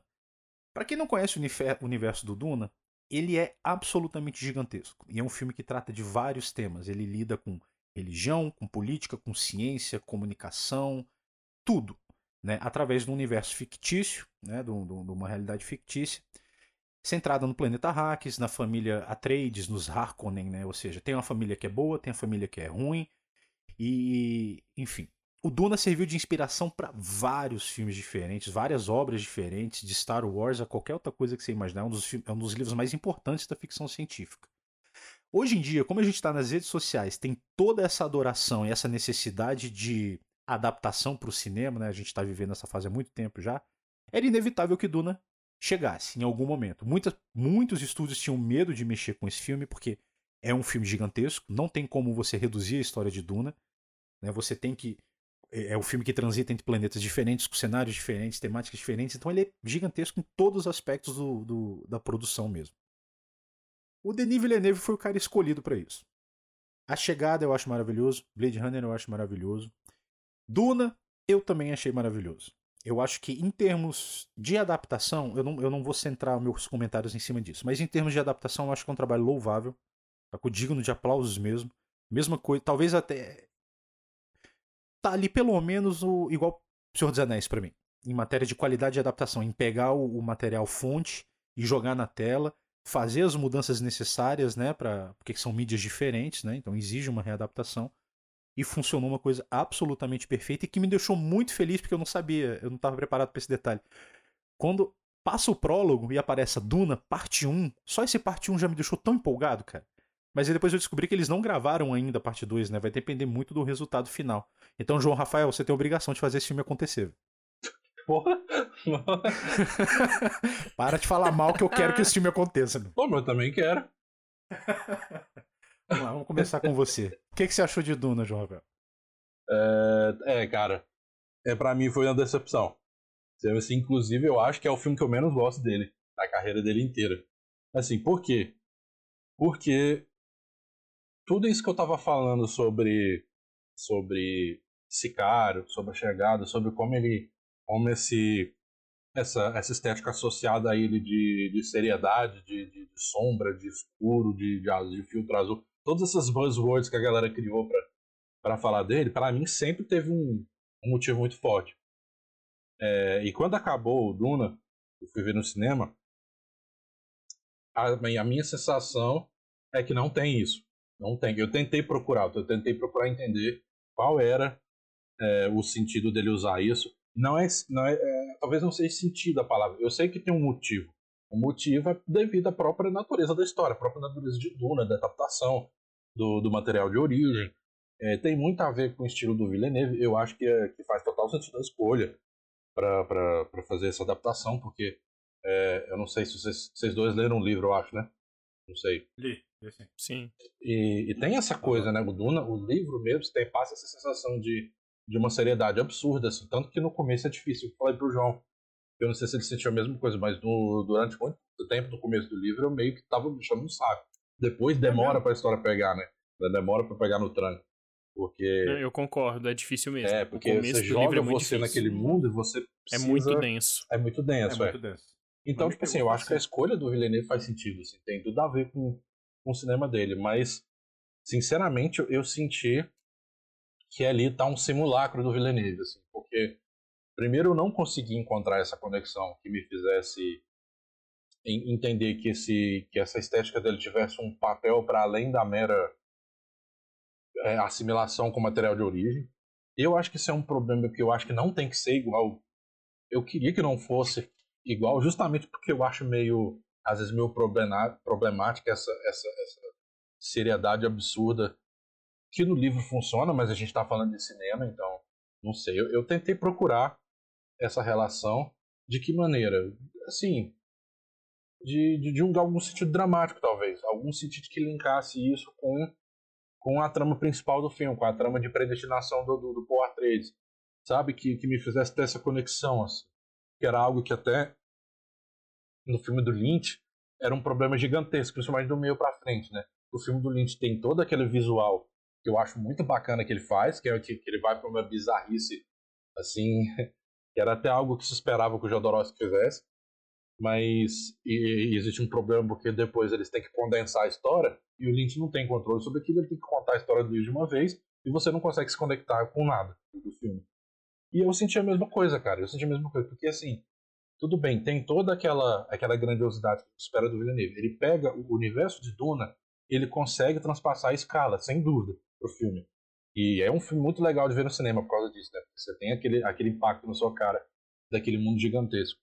Mas diferente das outras coisas, inclusive das outras ficções científicas, eu citei no Blade Runner aqui que o Blade Runner ele parece um mundo, ele parece que ele pegou o mundo e expandiu, você sente ele palpável. Eu já não sinto isso de forma alguma em Duna. O que eu sinto em Duna é a escala, é, é, são as coisas grandes, são as naves gigantescas, são os palácios gigantescos, mas tudo muito vazio. E não é vazio de espaço, porque o espaço é grande e é vazio. É porque não parece que existe um mundo ali. A impressão que eu, que eu tenho, assistindo Duna, é que eu estou vendo aquela grandiosidade, mas não parece que tem ninguém. Parece, um prop do filme. Um prop de milhões, muito bem feito, com CGI absurdo, mas parece um prop. Parece que eu tô vendo. Às vezes dá a impressão que eu tô vendo um teatro sendo filmado dentro de um palácio gigantesco. Com uma dramaturgia que não, que não me fez me importar em momento nenhum. Que é outro problema do filme para mim. E terminou o filme eu não tava. Assim, eu não consegui estabelecer nenhuma ligação. Nenhuma ligação com a trama do filme. Talvez um pouco com a personagem da Rebecca Ferguson, porque esse é o papel dela no filme, acaba sendo o papel dela no filme, né? O personagem do Paul é um personagem que é uma coisa que já vem do livro também, né? É um personagem sério que beira a babaquice que beira um cara que é que não tem carisma nenhum, que você inclusive detesta em vários momentos, mas eu acho que tem até um sentido na, na história, né? Ele carrega nesse peso de ser um de ser a figura messiânica, né? Que se promete em relação a ele. Mas eu não senti uma ligação. Eu não senti uma ligação entre a grandiosidade que o Villeneuve quis colocar, que, que a mim soou muito artificial, e a, e a parte dramatúrgica do filme, que eu não consegui me conectar. Então, até me atrapalhou, porque o, tamanho do filme me incomodou, porque eu me senti extremamente é, entediado durante vários momentos do filme. E, e ele também me soa muito como um filme inacabado, diferente de Senhor dos Anéis. Por exemplo, Senhor dos Anéis foi citado. Por exemplo, você pega o, primeiro, o Sociedade do Anel, ele é um filme, beleza, ele termina com um gancho, porque você tem uma história maior, mas os conflitos que ele inicia no Senhor dos Anéis, ele resolve. A grande maioria deles. Então ele funciona como uma unidade. Eu já não acho que funciona. Aqui parece um primeiro ato, e parece um fim do segundo ato. Então já é uma outra coisa que me causa um problema. Mas assim, isso não é tanto problema, tudo bem. A gente vai ver outro filme. Eu quero ver outro filme, inclusive. Mas eu acho que para resumir um pouco, para não ficar falando sozinho, eu não consegui achar uma, uma, uma sabe, um motivo, uma, uma sensação de que as escolhas estéticas do Villeneuve são um personagem do filme. Nada além do que uma simples demonstração dele de que ele sabe fazer uma escala gigantesca. E, e acho que é isso, no geral. Depois eu falo mais algumas coisas, mas eu vou esperar vocês, vocês me baterem piadosamente. Então, é, você não entendeu porque você é um nerdola. Você não gosta de porque cinema. eu queria que fosse igual ao livro, né? Não, você queria que fosse diferente do É, livro. exatamente. que é Não, igual eu, ao eu livro. queria que Tá igual. Então, é, eu acho que assim, eu acho que esse filme, se você gostou do livro, é impossível de não gostar do filme. Porque é uma, em termos de adaptação, em termos de fidelidade, eu não me lembro a última vez que eu vi uma adaptação tão fiel. Porque é um negócio impressionante. O que tem um lado bom, o que tem um lado ruim. Porque eu acho que ele consegue trabalhar essa primeira metade do livro muito bem. Ainda que ele, ele tira pequenos arcos, pequenas cenas que no livro nem são tão importantes assim, né? elas só estão desenvolvendo o universo. Acho que a primeira hora do filme é um pouco apressada, mas de certa forma eu acho compreensível. Mas ele mantém um monte de fanservice, um monte de pequenas referências que no filme talvez não façam tanto sentido. A não ser que você tenha lido o livro que você vai falar, yeah, nossa, a Shadow Mapes apareceu. Mas no filme ela tem uma. Ela tá lá exclusivamente como um recurso narrativo. Sendo que ela Uhum. tem. Ela aparece mais no livro, por exemplo. Ela tem outros momentos importantes. Mas. Qual é o negócio? Eu sinto que. Essa seriedade absurda, essa seriedade quase megalomaníaca mesmo, de tudo grande, tudo sério, meio vazio, na verdade faz muito parte da lógica do universo em si. É um universo no qual, por exemplo, o nosso protagonista, que é através dos olhos dele que a gente vê, o cara foi treinado, ele foi condicionado desde pequeno a não temer, não ter medo, né? Tanto que a, a Lady Jessica, personagem da Rebecca Ferguson, ela fica repetindo, né, para ele, né? Você não pode ter medo. O, eu não lembro a, a frase em português, né? Mas you must not fear. Fear is the mind killer. O, o medo acaba com a mente. Uhum. E Então, assim, é um universo construído para que os sentimentos sejam reprimidos. O Paul, ele tem essa característica messiânica de que não é para ele sentir, na verdade, ele é treinado nas artes das Bene Gesserit, né, que são uma espécie de bruxas, né? É como É. eles se referem a elas. Então, para mim faz muito sentido que o universo, tanto Caladan quanto a Hack, sejam essa coisa séria, sem graça visualmente, né? Sem graça não no, no sentido da composição visual, mas nessa falta de cor, nessa falta de vida. E eu até comentei com o João Rafael, o último plano de Caladan é uma coisa completamente maravilhosa, porque é o Paul olhando pro nascer do sol e pro mar, e é justamente aquilo que ele vai sentir falta em Caladan, né? É nesse Uhum. momento que, o- como o Villeneuve ele muda completamente a forma de filmar, que ele insere o sentimento que é completamente diferente no Paul, no, no nosso personagem, nosso protagonista. Inclusive, escalar o Timothée Chalamet pra fazer um bostinha tipo Paul, eu acho que foi uma escolha incrível. Ele tem essa cara de meio arrogante mesmo, ele tem essa... Uhum. Ele, ele, assim... Ele tem uma... Ele consegue se passar de antipático muito bem. Eu acho que é, é essencial pro personagem em si, né? Pro desenvolvimento dele daqui pra frente. E a Rebecca Ferguson é de fato o nosso peso emocional, né? O nosso peso é com, com que a gente se importa. Eles têm funções narrativas bem distintas dentro do filme e ela até tá bem diferente do livro, se você comparar, né? Pra, justamente pra gente ter esse vínculo emocional. Hum.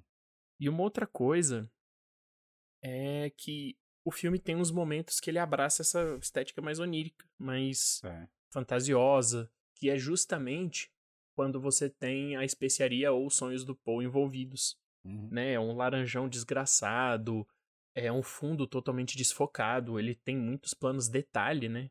É. Então, assim, é uma estética completamente diferente. O que me leva a acreditar, né, e, e comentar que o grande problema desse filme, é que na verdade ele é a parte 1, é que visualmente a parte 2, caso ela venha a ser feita, pelo amor de Deus, por favor, e uma eventual parte 3, que aparentemente também está sendo discutida, que seria o segundo livro, Messias de Duna, venham a ter uma estética completamente diferente.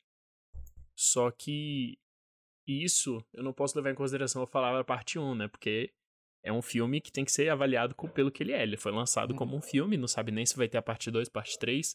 Não é pra ele ser- isso servir de muleta, né? Ele não tem que ser uma. Ele não tem que ser o, o espetacular Homem-Aranha 2, que só serve pra fazer o terceiro e o terceiro não existiu. Então eu acho que isso é, uma- é um possível problema. Caso a gente não venha ter os outros filmes, eu acho que é um potencial desperdiçado, é uma tristeza, é uma frustração, é um negócio assim. Isso vai fazer esse filme perder muito. Mas eu acho que, inclusive, ele fecha bem. Só que eu acho que o. Como. Como ele tá querendo muito fazer a parte 2, ele não podia concluir de fato o filme da forma como ele queria, de fa é, que inclusive é um no filme do Lynch, que eu não gosto, mesmo Lynch sendo talvez meu diretor favorito hoje, é um ponto de virada gigantesco, né? O, o, o que acontece no final do Duna Parte 1 e no filme do Lynch é um ponto de virada. Uhum. Tem todo um, uma comoção, é algo gigantesco. No livro tem um impacto muito grande. E aqui ele é tratado como algo mais sem esse peso todo, sem de fato utilizar o nome que que passa, que é uma coisa extremamente importante no livro, né? O nome que é, é porque eu tô tentando não entrar em spoilers, né? Mas quem lê o livro sabe do que eu tô falando, quem viu o filme talvez nem tanto, né? Mas ele deixa essas pinceladas, por exemplo, colocando o ratinho várias vezes, Aham. né? Ele então é, é um fanservice que não não desmerece o filme em si. E eu acho que assim, o grande mérito do filme, eu discordo do João, é como ele fez o universo. É como esse universo, essa escala toda, mostra a relação da opressão desse deserto todo com as pessoas, por exemplo. Como existe uma atenção surreal ao design de produção, a construção desses edifícios, eu acho que faz parte pra gente compreender que, tipo assim, é só um pedaço, né? E, inclusive, eu tenho que fazer referência ao Duna de Jodorowsky, porque algumas escolhas estéticas no design de produção seguem muito o que o Jodorowsky ia fazer. Por exemplo, Gades Prime, né, o planeta dos Harkonnen, Hum. ele é muito parecido com a visão do H.R. Giger pro filme do Jodorowsky que nunca existiu, Uhum. e que posteriormente esse design acabaria virando o Alien, né, É. o xenomorfo do Alien Oitavo Passageiro. Então eu acho muito legal também que ele ele pegou do Duna de Jodorowsky algumas coisinhas, enquanto ele ao mesmo tempo fala que o objetivo dele era de fato colocar a visão do Frank Herbert na tela. E aí eu acho que também entra muito a sua relação com essa, essa visão extremamente objetiva do universo. Porque eu acho que o universo em si é um universo frio em que as pessoas têm que agir da forma mais objetiva possível. Se você pegar Arrakis, quando as pessoas morrem, os Fremen, eles não estão nem aí se a pessoa morreu. Eles têm que tirar a pessoa para eles pegarem a água dela o mais rápido possível, porque é uma visão Uhum. totalmente sem sentimentos. Então eu acho que toda essa estética, toda essa lógica assentimental, não é nem pouco sentimental, combina com a proposta do universo e eu acho que ele construiu essa lógica bem dentro do filme. Mas eu, eu reitero que se não houver uma parte 2, A culpa é do João é Rafael. foda. É, Sim, também. A culpa é do. João do Rafael e, e do filme Twitter. Deus me livre É, do filme cara. do Twitter. Eu. Eu fiquei fascinado pelo filme, né? Não tem jeito. Eu.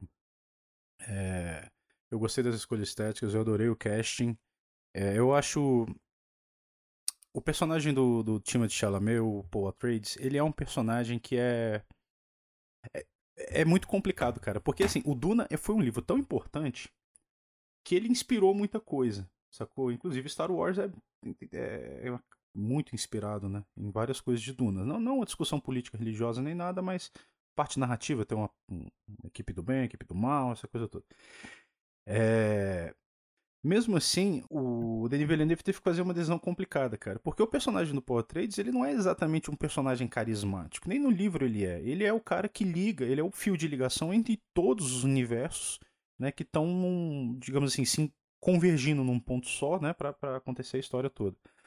Ele tem que virar o herói, né? Ou seja, ele é o arquétipo do herói. É aquela coisa que você vê bem, vê bem direitinho a jornada do herói, né? O chamado da aventura, ele sendo conduzido, ele aprendendo, blá blá blá. Eu não, o personagem do time de Chalamet, como o, o, o João Vitor disse, eu acho que ele é um ator que tem essa cara meio assim, e aí combina, né? Mas eu não, eu não boto o foco do filme nele. Eu gostei muito da Lady Jessica também, mas sinceramente, a minha identificação, tanto no livro quanto no filme, é, é com o povo de Arrakis, é com os Fremen.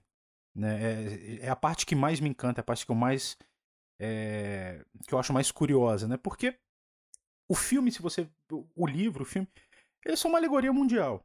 Né? A gente vê aí uma, famílias controlando um sistema, é, explorando a terra natal de um outro povo e esse povo tendo que resistir. Pô, isso é a história do mundo. Isso é a história da humanidade. O, o Duna ele tá fazendo é, toda essa. É, contando toda essa história de uma maneira fantástica. Eu acho que o Denis Villeneuve ele captou isso muito bem também. Para falar que, para não falar que eu achei o filme perfeito, tem uma coisinha que eu gostaria mais, que era justamente ter dado um pouco mais de importância para os Fremen agora, pro final do primeiro filme ter um pouco mais de impacto. Eu acho que ele funciona, eu acho que ele conclui, mas o gancho ainda ficou grande demais para mim, né? Mas muito uma coisa de sensação, talvez porque eu tenha gostado tanto do filme que eu quero ver mais. É, dentro dessa perspectiva, observando o Fremen como um dos elementos mais importantes da história, a forma como dele, o Denis Villeneuve deu vida a, a, essa comunidade me deixou completamente encantado, cara. Um, pela. É, conseguir colocar aquelas coisas do livro que eu ficava. Tipo, o traje dos Fremen, né? Que recicla a água do corpo e tudo mais. É, o, o, ele cria as técnicas de luta e ficou muito interessante ver como esse povo parece realmente ter se adaptado àquele ambiente. A movimentação, é, o lance das. É, é, os gestos diários, né, o lance de cuspir, o significado que isso tem, sabe? É claro que isso é uma coisa do filme, mas o isso é uma coisa do livro, mas o diretor, o Denis Villeneuve, ele soube adaptar e soube dar importância para esses momentos para criar um personagem né, que tá muito na figura da Zendaya, Zendaya, Zendaya, não sei como é que fala. Que, é um, que quase não aparece, né? Ela, ela é muito mais uma, um gancho pro segundo filme do que uma personagem consistente nesse filme. Mas mesmo assim, funciona pro Paul Atreides, né? Funciona como, como esse link que ele tem com os Fremen. E, e ele, ele dá vida para um universo muito rico, né? De uma maneira muito criativa. É, claro, sendo sempre fiel ao filme, mas eu acho que ele conseguiu trazer coisas interessantes é, da filmografia dele, da técnica dele de fazer, de criar personagens, de criar atmosferas, de criar situações, de uma maneira que me deixou completamente engajado no que, que ia acontecer depois. E mesmo eu conhecendo a história do livro, sabendo o destino dos personagens, mesmo assim, por exemplo, ah, não posso dar spoiler, né? Mesmo assim, eu fiquei é, um pouco emocionado com o destino de um, de um dos personagens é, principais ali, né? Coisa que acontece no final do filme. Então, cara, funcionou, porque para mim ele entendeu é, o, grande valor do, do livro, né? Que não é só os cenários, embora eles sejam maravilhosos, né? Que não é só essa adaptação, é, você dá tato, da solidez, né? A, a esse mundo imaginário, mas como ele conseguiu captar essa atmosfera de repressão e de opressão, e mesmo sendo uma temática que já é muito familiar em muito filme, que já foi usada um milhão de vezes. E mesmo assim o filme conseguiu se tornar interessante, sabe? Eu achei isso assim é, isso para mim é mérito puro do Denis Villeneuve como ele respeita esse universo. Ver que ele começou a se preparar com outros filmes antes para chegar a Duna, eu acho que faz sentido, porque é um, é, um, é um universo muito gigantesco, muito complexo. Mas eu acho que ele conseguiu traduzir as partes mais importantes, que é justamente a questão da, da, da opressão, da luta e da opressão. Que é a grande lance da jornada do Paul Atreides no final das contas, né? Eu não acho que ele, ele, ele guia a história mas eu nunca olhei ele exatamente como. É claro que ele é o personagem principal em termos técnicos, né? Mas para mim ele não é um personagem que, que me mantém apaixonado pelo universo. Os Fremen e a forma como o Denis fez isso na tela, que fez o filme para mim, são uma das coisas mais maravilhosas de todas. Não, eu acho que é justamente isso. O tanto, né, que assim, sem dar spoiler do livro, né, o Paul, né, quem leu o livro sabe, né? Ah. Enfim, é, mas enfim, duas coisas que eu, eu acho que eu, eu queria comentar também Primeiro é que ver como tem muita coisa, especialmente do Star Wars, né, que saiu daqui, né, o, o deserto, a hum. força e a voz, as lutas de espada. E aqui, na verdade, é tudo filmado de uma forma quase que oposta. Sim. Né? a voz é ameaçadora ao invés de muito maneira. As lutas de espada são um negócio meio cru, meio, né? Uhum. Então, assim, eu acho muito legal ver isso dessa forma diferente, porque são coisas que estão mais ou menos no nosso imaginário popular, porque já são comuns. É. E essa coisa da, da Zendaya, realmente, ela é muito mais uma ideia, ela é muito mais um significado do que uma personagem em si nesse filme, né? Uhum. Então eu acho, realmente, de novo, é necessário que tenha uma continuação. para É, que isso muito. não fique só nesse conceito. Que aí eu acho que o filme cai demais pra mim. É, sem dúvida. É, é, porque assim, a questão do propósito, né? De, assim, eu concordo com você que o que a tipo, o, o senso de, de, de grandeza, né, de, de escala relacionado com, com as pessoas do filme tem um sentido lógico de fato, assim, você gera esse essa pequenez do ser humano, né, diante daquele daquele universo, principalmente a- a- eles que estão vindo de Caladan estão indo para um planeta novo, então faz até muito sentido você fazer isso. Mas é porque aí eu, eu fico perigando cair naquela coisa do, do, do propósito pelo propósito. Tipo assim, eu sei que isso tem uma lógica. Eu sei que isso, tecnicamente falando, faz uma lógica com, com a história que ele quer contar. Mas eu acho que, por exemplo, no Blade Runner 2049, ele faz a mesma coisa. O, o senso de mundo do, do, do Blade Runner 2049, ele é muito interessante, ele é gigantesco. Ele tem essas escalas, tipo, absurdas.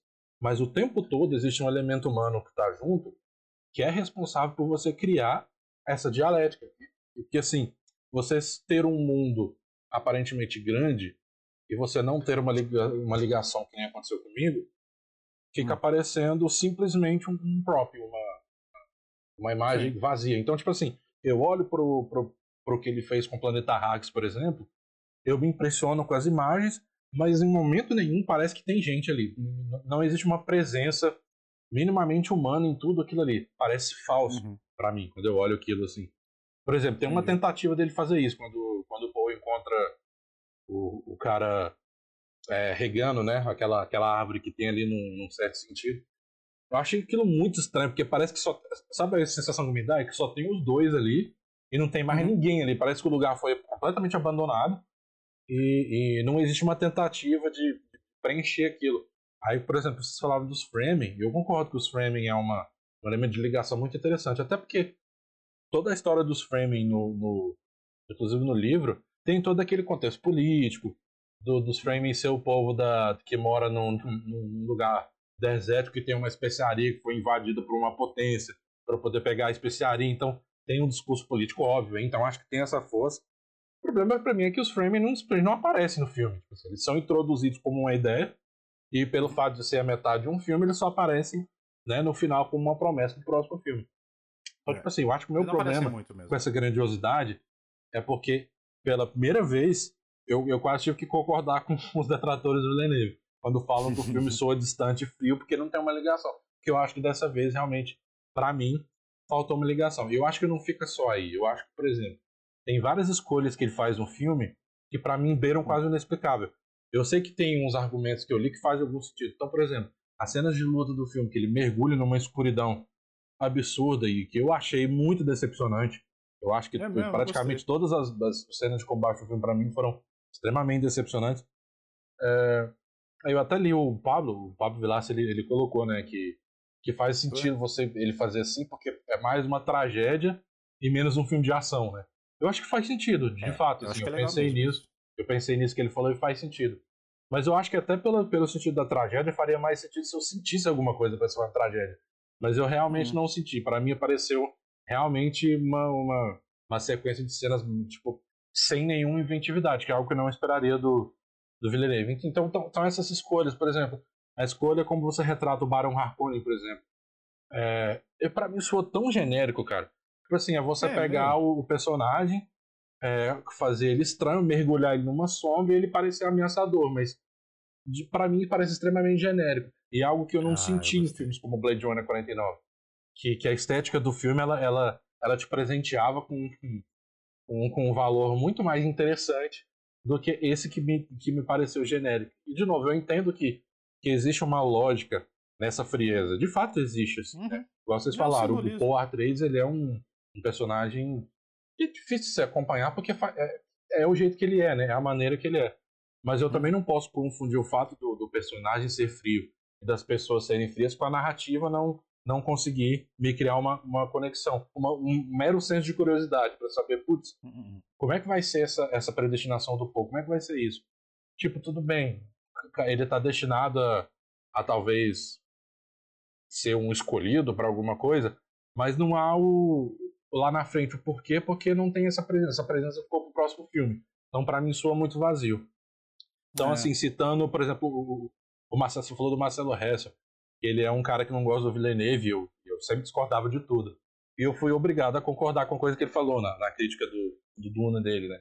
Quando ele fala que, que existe uma lupa, o cara vai com uma lupa e você vê as pessoas, ou você vê quase um teatro, você vê aquelas pessoas naqueles palácios é, conversando aquelas intrigas ali, aquelas preocupações, e de repente você dá um chute, se afasta para as naves gigantescas e não tem uma, uma, uma, um meio termo entre os dois. Então parece que você está vendo duas coisas diferentes. Então, eu, eu senti, me senti assim também. É então acho que o meu não. problema, o meu problema realmente foi que eu não consegui achar uma mínima conexão para me importar com o mundo e por isso pareceu um show off. Não que seja exatamente uhum. ruim, porque eu acho que cinema também é isso. Assim.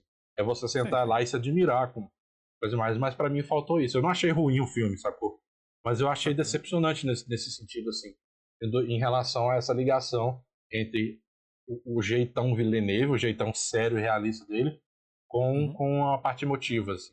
Que eu sei que não tem no, no material original, mas aí tá o problema para mim, né? Eu acho que não tem que ser mesmo, assim. Eu acho que, eu acho que as coisas que, que, que funcionam em termos de origem do personagem no material original, não necessariamente tem que ser passados é, né, fidedignamente é. pro, pro filme. Eu acho que é um problema geral. É, não, eu acho que. Eu, eu gosto da, da, Falando em termos de adaptação, eu fiquei extremamente satisfeito de ver que o universo do livro foi entendido e adaptado e, sei lá, é adequado de uma maneira muito satisfatória, pelo menos para mim. Em termos de filme, é, eu entendo isso que você está falando, eu entendo perfeitamente. Essa falta de um elemento emocional, principalmente porque a figura do Paul Atreides não é uma figura exatamente relacionável, né? ele é um, um personagem é, que é uma exceção, né? ele, é, tipo, ele é um duque, ele é de uma família é, riquíssima, de uma família super importante para o Império, e, não sei nem se é Império lá, é Império também, né? É o Imperador Sim, Padishah, é, é um Império. Sim. Aí é, ele é, é, ou seja, ele é um filho da, da, da, realeza, ele foi criado a vida inteira para exercer uma função, então ele não é exatamente, ele não é bem um indivíduo, né? ele é mais a representação do que um indivíduo, ele é mais um. É, o, o, trabalho dele né? do, que uma, do que uma pessoa. Isso sim, cara, isso, isso gera é, um ruído emocional. Né? Como é que eu vou me relacionar com um personagem desse que as preocupações dele não são as mesmas que as minhas? É, que a realidade dele tem nada a ver com a minha, enfim. É, é difícil mesmo ter esse gancho. Eu acho que o filme acerta na escalação da. da como é que é o nome da, da Lady Jessica, gente? Da Rebecca Ferguson. É uma atriz excepcional e tá assim, incrível no filme. Ela cria uns momentos de humanidade com o olhar, com o jeito, com o tom da voz, a forma como ela fala as palavras quando ela se encontra com a, com a chefe das Bene Gesserit, tipo, quando ela tá com o filho, quando ela tá no meio dos. Enfim, é, é uma atriz que entendeu perfe é, perfeitamente a personagem e ela se tornou responsável para fazer o vínculo emocional, eu não diria mais importante, mas o mais. É, talvez o mais acessível. Né? O primeiro vínculo, o primeiro grande vínculo emocional do filme. Mas, como eu disse antes, ao para mim, né, ao observar a história nessa perspectiva do, do, do povo Fremen, botar, embora eles não apareçam tanto é, quanto poderia, digamos assim, mas quando você vê essa história como uma história da humanidade, é, eu, apesar isso para mim conseguiu é, criar esse senso de relacionamento, sabe? Quando eu vejo, por exemplo, o personagem do, do Stellan Skarsgård, o, o Barão Harkonnen, é, embora seja é, é, é, é, uma construção extremamente comum você exagerar os traços do vilão, né, como o João disse, é, botar ele em escuro, deixar aquela coisa deformada. Mesmo assim, eu achei criativo. Além de conseguir traduzir a parte legal do livro, cria um personagem que, por exemplo, a cena que ele sai da banheira, eu me deixou extremamente incomodado. A textura da voz dele, a textura da voz dele é estranha e o fato dele ser glutão, né, e branco, aquela coisa toda. Então ao criar, ao ele fortalecer esse arquétipo de vilão assim, junto com uma história dessa que é uma história claramente inspirada na, na humanidade, eu eu consegui ter esse vínculo emocional naturalmente. Eu consigo ver aquele vilão como uma coisa extremamente ameaçadora e realista, apesar da, do, do, do imaginário fantasioso. Né? Porque ele é uma representação real de muita coisa. Então, sabe, talvez o personagem principal seja o vínculo emocional que a gente esteja mais acostumado a ter num filme. Mas eu acho que nesse caso, e eu sinto isso também no livro, a situação é muito mais relacionável do que os personagens para mim. Eu acho que ele traduziu isso muito bem. A relação dos, do, dos frames do ambiente. Hum, eu consigo me importar com o filme não pelo Paul, mas por tudo que vai acontecer a partir do Paul. Vocês conseguem me explicar muito bem. Mas é, é o que funcionou para mim mesmo. E até o Barão, eu acho que foi uma forma. Porque assim, o Barão do filme do Lynch é meio cômico, né? Meio é meio cômico, é super bem, né? toscão, né? é. Mas, por exemplo, cara, a forma como ele voa no filme do Villeneuve é, é aterrorizante. É E é, é muito Tem... antinatural, né? A forma como ele se desloca, tudo nele é, é não, aquela cena, né, enfim, que o Leto tá na, na mesa e ele vem fora de foco em, em direção à câmera. Nossa. É um negócio perturbador, de perturbador, fato. também achei. Também achei. Então, assim, eu acho. É porque. É porque é muito difícil. Porque eu amei, mas ao mesmo tempo, eu, eu não consigo não bater nessa tecla de que a gente precisa de mais. Concordo com você senão, também. Não tem propósito, entende? Senão, senão fica sem propósito que a gente tem. E isso é um problemão. Eu, eu também acho. propósito, não me impediu de amar, entendeu? Mais. Não me impediu de amar. É. Eu vejo o propósito, mas, mas eu entendo quando diz que dá pra, dá pra aumentar um pouquinho.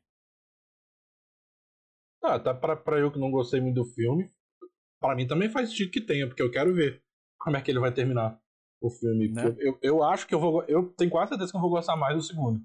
Porque eu acho que. Eu acho vai, que o segundo vai ser melhor. Eu, eu acho que ele vai conseguir fazer esse elemento que para mim faltou. Assim. Tenho quase certeza que é. ele vai conseguir. Até pelo que acontece na segunda parte é. né, da história, Sim. É, é uma pegada completamente diferente. É tipo assim, eu acho que o filme vai ser completamente diferente. O muito, foco vai muito, ser. Muito o foco agora vai cair muito mais nos framing. Vai ficar muito mais interessante. Porque vai entrar num universo muito mais curioso também. Pelo menos eu imagino, né? É o que eu tô imaginando pro segundo filme. E, e é isso, eu acho que. E aí vai tirar. Eu acho que no segundo filme o personagem do Paul Atreides vai ser muito mais fácil de se relacionar. Ele já perdeu toda aquela rinha antiga, ele já tem uma coisa nova. Ele já tá. Eu não sei se vocês sentiram isso. Eu já achei ele mais interessante no final do filme. Bem mais interessante. Acho que um pouco. Mas uma outra coisa que, que assim, é, é outra realidade de fato, né? Ele tá convivendo com outras pessoas. Uhum. Ele tá. É um mundo diferente que ele vai viver na segunda parte. E, tipo assim, uma outra coisa, né? Não, não sei se chega a ser um spoiler, né? Porque, enfim. Mas vai ter verme para todo lado. Ah, e isso vai ser uma véio. coisa inacreditável. A construção do, do, da aparição do verme foi incrível. Isso vai ficar incrível. Não, isso é, é bom, isso é então, é muito legal. Eu preciso ver isso, Pô, sabe? Eu preciso ver isso. A primeira vez que aparece aquele choque na areia, bum, nossa, nossa é, não, isso eu fiquei é assim bom, arrepiado. Muito bom. É ele sabe construir isso. Querendo ou não, ele sabe trabalhar angústia e ansiedade muito bem, né? É, não, Vários a coisa da areia ficar tremendo e eles aparecem. É muito legal é. isso. Muito foda. Ele demora, né? E ele, ele vai mostrando a hora certa, né? A areia, afund... as pessoas afundando na areia. Aquela... E tem até também, você vê Star Wars. Olha Star Wars aí de novo, né? É Onde o... ele buscou a inspiração do. Ai, como é que. É... Nossa, gente, que loucura. É, tem até o, o, o, verme do, do, do, do Império Contra-Ataca, né? Ah, do... Tem do Império Contra-Ataque e tem o Retorno é. do Jedi também, né? Que é na areia, aquele bicho com aquelas que não é exatamente um verme, mas a boca é quase parecida a forma como ele come os bichos assim, é. saindo da areia, aquela é, coisa sim. toda. E é no deserto também, do Jaba lá. Só que o Villeneuve foi Salak, sagaz. Salak, O Villeneuve foi sagaz e fez o verme com um pouquinho de anos. a galera tá zoando aí, né? galera tá zoando pra cacete. Mas assim, é, ele foi extremamente fiel à descrição do livro, no final das contas, né? Porque era aquilo ali, até o livro já era parecido com aquilo. Mas enfim. É, e, e assim, o, o Sarlacc é igualzinho, na verdade, né? A, a, primeira aparição do verme na, do... na mineradora de especiaria. Ah, tá sim. É, é igualzinho, é, igualzinho, é a mesma coisa. É a mesma... O, o, o, Duna é um, é um filme muito grande, cara. Duna foi um livro muito importante. Aliás, também quem não leu, leia, viu? Vale a pena, cara. É, é um calhamaço, mas eu gostei. Tudo. Uhum. Eu achei que o começo roda de boa também. E aí, vamos finalizar? Vamos pra recomendação? Acho que vamos, falamos que tudo do Villeneuve, né? Acho que a gente falou bastante do Denis Villeneuve, da carreira dele, de Duna. Então agora vamos passar para a próxima e última parte do nosso podcast, que são as nossas indicações. Quem vai começar essa indicação? Eu começo, eu começo, porque eu vou fazer duas, né? Uma é só menção honrosa, que é o Dono de Jodorowsky, documentário. Não tá disponível em nenhuma plataforma, né? Uhum. Mas eu acho que vale muito a pena ver, porque é um filme que ele revoluciona o gênero da ficção científica depois, porque as pessoas que fariam o filme que nunca existiu acabaram fazendo um monte de coisa depois. E a outra recomendação é o Pânico. Ah, Pânico ótimo. do Wes Craven, porque a gente vai ter o Pânico 5 no começo do ano que vem. E eu acho que é um filme que dialoga de forma maravilhosa com o gênero do slasher, que eu voltei a, a ver filmes de slasher agora recentemente. E slasher é, uma é um gênero maravilhoso. Maravilhoso. Né? Então, assim, o Pânico da Escreve o Primeiro, ele na verdade é uma própria paródia do gênero, que depois o Todo Mundo em Pânico vai parodiar a paródia, que apesar de eu, eu lembro de achar muito engraçado. Não é pós-terror. Hoje. é terror de verdade. É. Então, o Pânico, até o lado de terror dele, cara, tem umas horas que é, é desesperador. É brilhante, é Wes Craven. É brilhante, é brilhante. É brilhante. E toda a metalinguagem, até mesmo não as referências a filmes, mas como a narrativa vai se assemelhar à experiência, né, a, a quebra da, da, da, quarta parede, né? Uhum. É um negócio brilhante. O Pânico é, é um filme espetacular. Acho que ele merece muita atenção. Uhum. E eu tô louco para ver o Pânico 5. Vai lá, João Rafael, tua recomendação. Bom, minha recomendação, ó, então eu vou roubar também igual o João, mas a primeira é bem rapidinha. É, a gente estava falando do, dessa questão de realismo, e eu tinha falado e eu lembrei qual texto, eu tô com ele aqui na minha frente. Então, na verdade, a recomendação é um texto rapidinho pra galera procurar aí. É, é uma série de textos escrito pelo Clodoaldo Lino. Clodoaldo Lino, ele é, ele é um doutor em comunicação e cultura pela UFRJ, é, ele tem bacharel em psicologia e ele é graduado em direção cinematográfica pela escola Darcy Ribeiro. E eu não conhecia ele, mas eu estava procurando os textos no, Google e acabou aparecendo eu achei muito bom. Então ele fez uma, uma série de cinco textos falando sobre a história do realismo, desde o início do cinema e as discussões né, que acompanharam, né, as discussões teóricas. Então ele vai falar, em certo momento ali, do, do, do, do daquela binariedade que, que não existe realmente, é uma redução, mas entre formalismo e realismo. Ele vai falar do Bazin, ele depois vai falar do cinema moderno, vai falar das, das, das outras construções de realismo. Então, é bem interessante. É só colocar realismo, realismo no cinema e colocar o nome dele, Clodoaldo Lino, que, que tá num site que chama Press NZA, International Press Series. Então são, é uma série lá, tem uns cinco textos que ele colocou, que é bem, bem interessante. E a recomendação, para variar, que eu sempre traio o cinema, mas eu vou ter que falar de novo de uma série. e dessa vez é do meu queridinho Mike Flanagan, que é um dos queridinhos aí do terror atual. Já que o João falou de terror, eu vou falar Mas de terror. Mas é terror também. ou é pós-terror? Ah, aí eu vou deixar para as, as pessoas que estão escutando fazer essa distinção aí maravilhosa.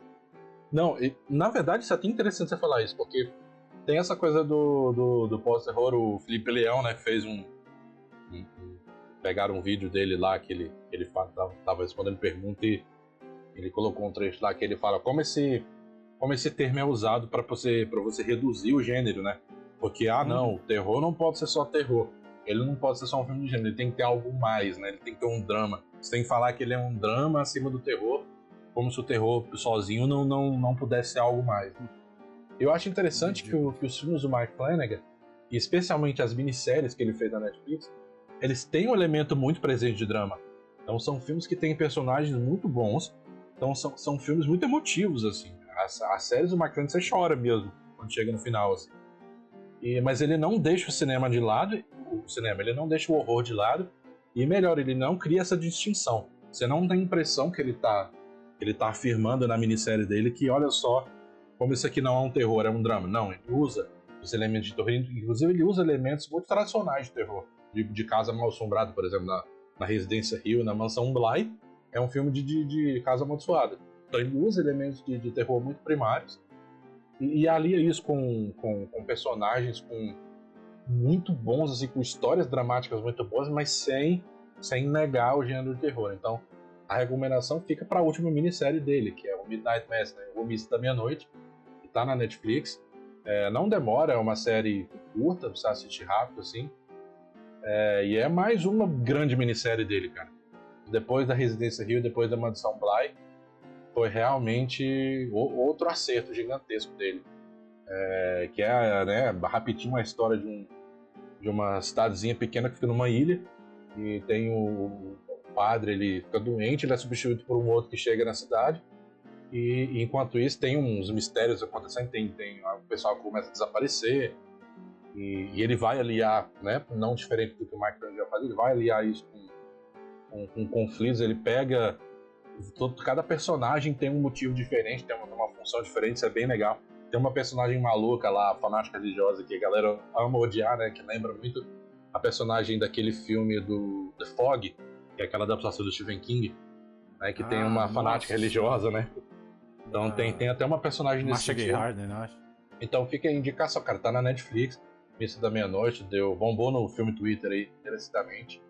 O Mike Flanagan, que dirigiu Doutor Sono, né? Também que eu acho um filme muito legal. É, então é isso, sim. Fica aí. Missa da Meia-Noite na Netflix. Preciso me, me atualizar com o Mike Flanagan. Assisti poucas coisas, cara. Pouquíssimas coisas. É, eu gostei muito do Doutor Sono. Gostei muito. Eu não vi Doutor Sono ainda. Tem que ver. É, ele fez bem, o Ouija, que é uma série bem ruim. Eu acho que o melhor filme é o que ele dirigiu. É, é o Ouija Origem do Mal. Ah, o, a Origem do Mal é bom. Pior que é mesmo. Não, é, é dele. É o único filme bom da, que, que, é, que, é, que é da franquia pra mim é dele. Porque aquela franquia é um lixo, mas o filme dele é muito bom. É, mesmo, então. Ele, ele, é um cara muito bom, cara.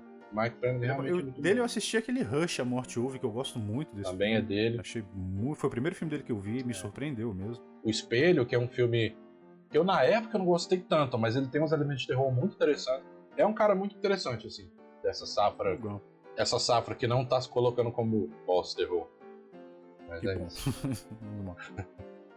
Bem, a minha recomendação vai acabar sendo um pouquinho dos dois, que ela é slash e terror também.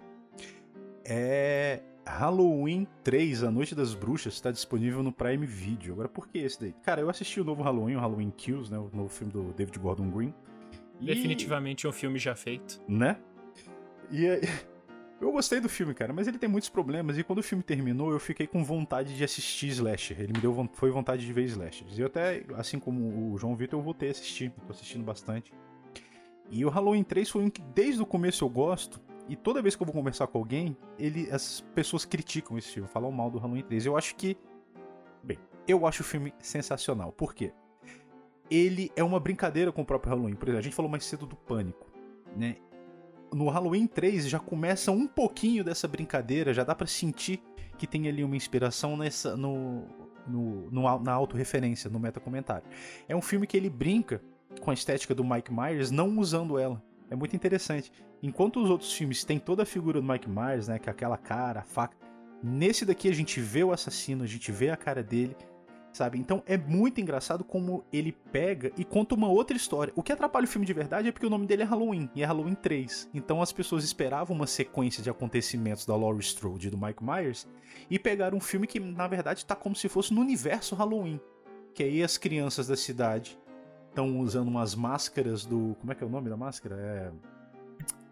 Ah, esqueci agora. Eu adorava. É, é Shamrock. do Jack O'Lantern, né? É da. É que são abóbora. três: tem a abóbora, a bruxa e a caveira. É Shamrock, o nome da, das máscaras.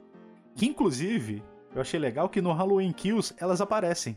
As máscaras que a galera usa são as máscaras do Shamrock, do Halloween 3, sabe? Então tem essa, essa, esse easter eggzinho, essa brincadeirazinha pros fãs. É, que é uma das melhores coisas do filme. Isso também fala, fala muito sobre o filme.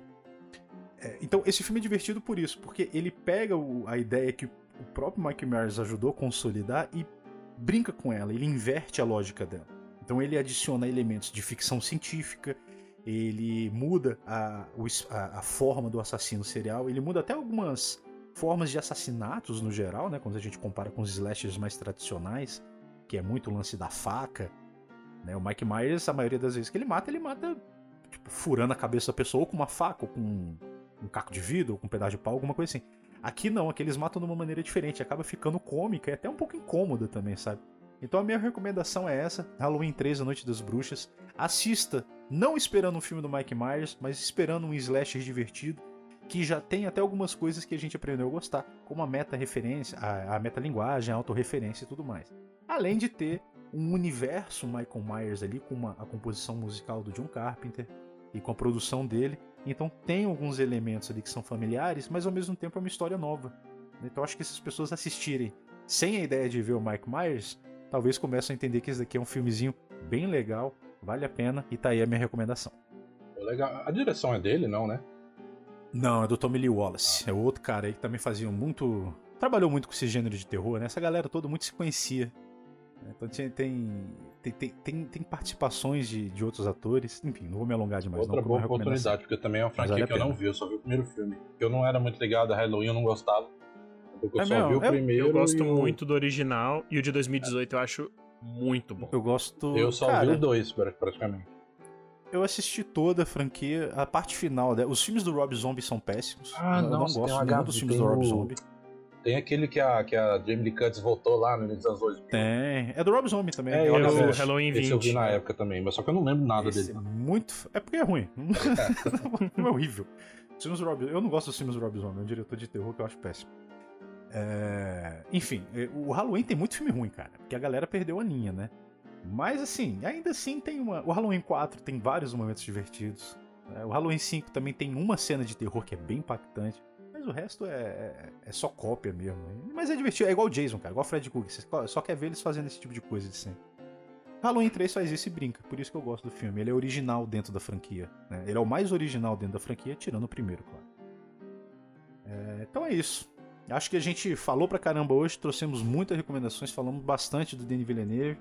Espero que você tenha gostado do nosso episódio, tenha gostado de Duna. Tenha... espero que você goste de Denis Villeneuve, mas se não, comenta aqui com a gente, vamos conversar. Vai lá no nosso Instagram, arroba podcast no cinema, deixa seu comentário e vamos ajudar a gente até a pautar os próximos episódios, caso você queira assistir, caso você queira um episódio mais voltado para algum ator ou atriz, ou gênero, ou filme, é só deixar sua sugestão que a gente vai conversar aqui. Tá joia? Muito obrigado, gente. Pode despedir aí. Bom, muito obrigado, como sempre, pela audiência. Obrigado pelo papo, né? Que foi muito legal. E agora a gente fica na expectativa, né? Daqui a uns dois, três anos, com sorte, de sair o Duna 2. E quem sabe o Duna 3, né? Vamos ver como é que vai ser. Eu acho que a bilheteria tá excelente. E, na verdade, qualquer coisa que o Villeneuve for fazer, eu vou na estreia consciência limpa, porque eu gosto muito do trabalho dele. Pô, valeu, gente. Eu também adoro ele, Villeneuve. Se você estiver escutando isso, desculpa. Foi só essa vez. Não vai acontecer de novo. Mesmo se ele te desculpar, eu não desculpo. Eu não te larguei. Tô com você, sempre. Só dessa vez foi um deslize. Mas com certeza estaremos aqui pro próximo filme dele. E eu vou querer ver todos também. Inclusive, eu tenho certeza que eu vou rever a filmografia eventualmente quando for sair o próximo Duna, né? Se, se realmente for o próximo filme dele. Mas é isso. Até mais. Valeu, gente. Falou. Tchau, tchau. Tchau.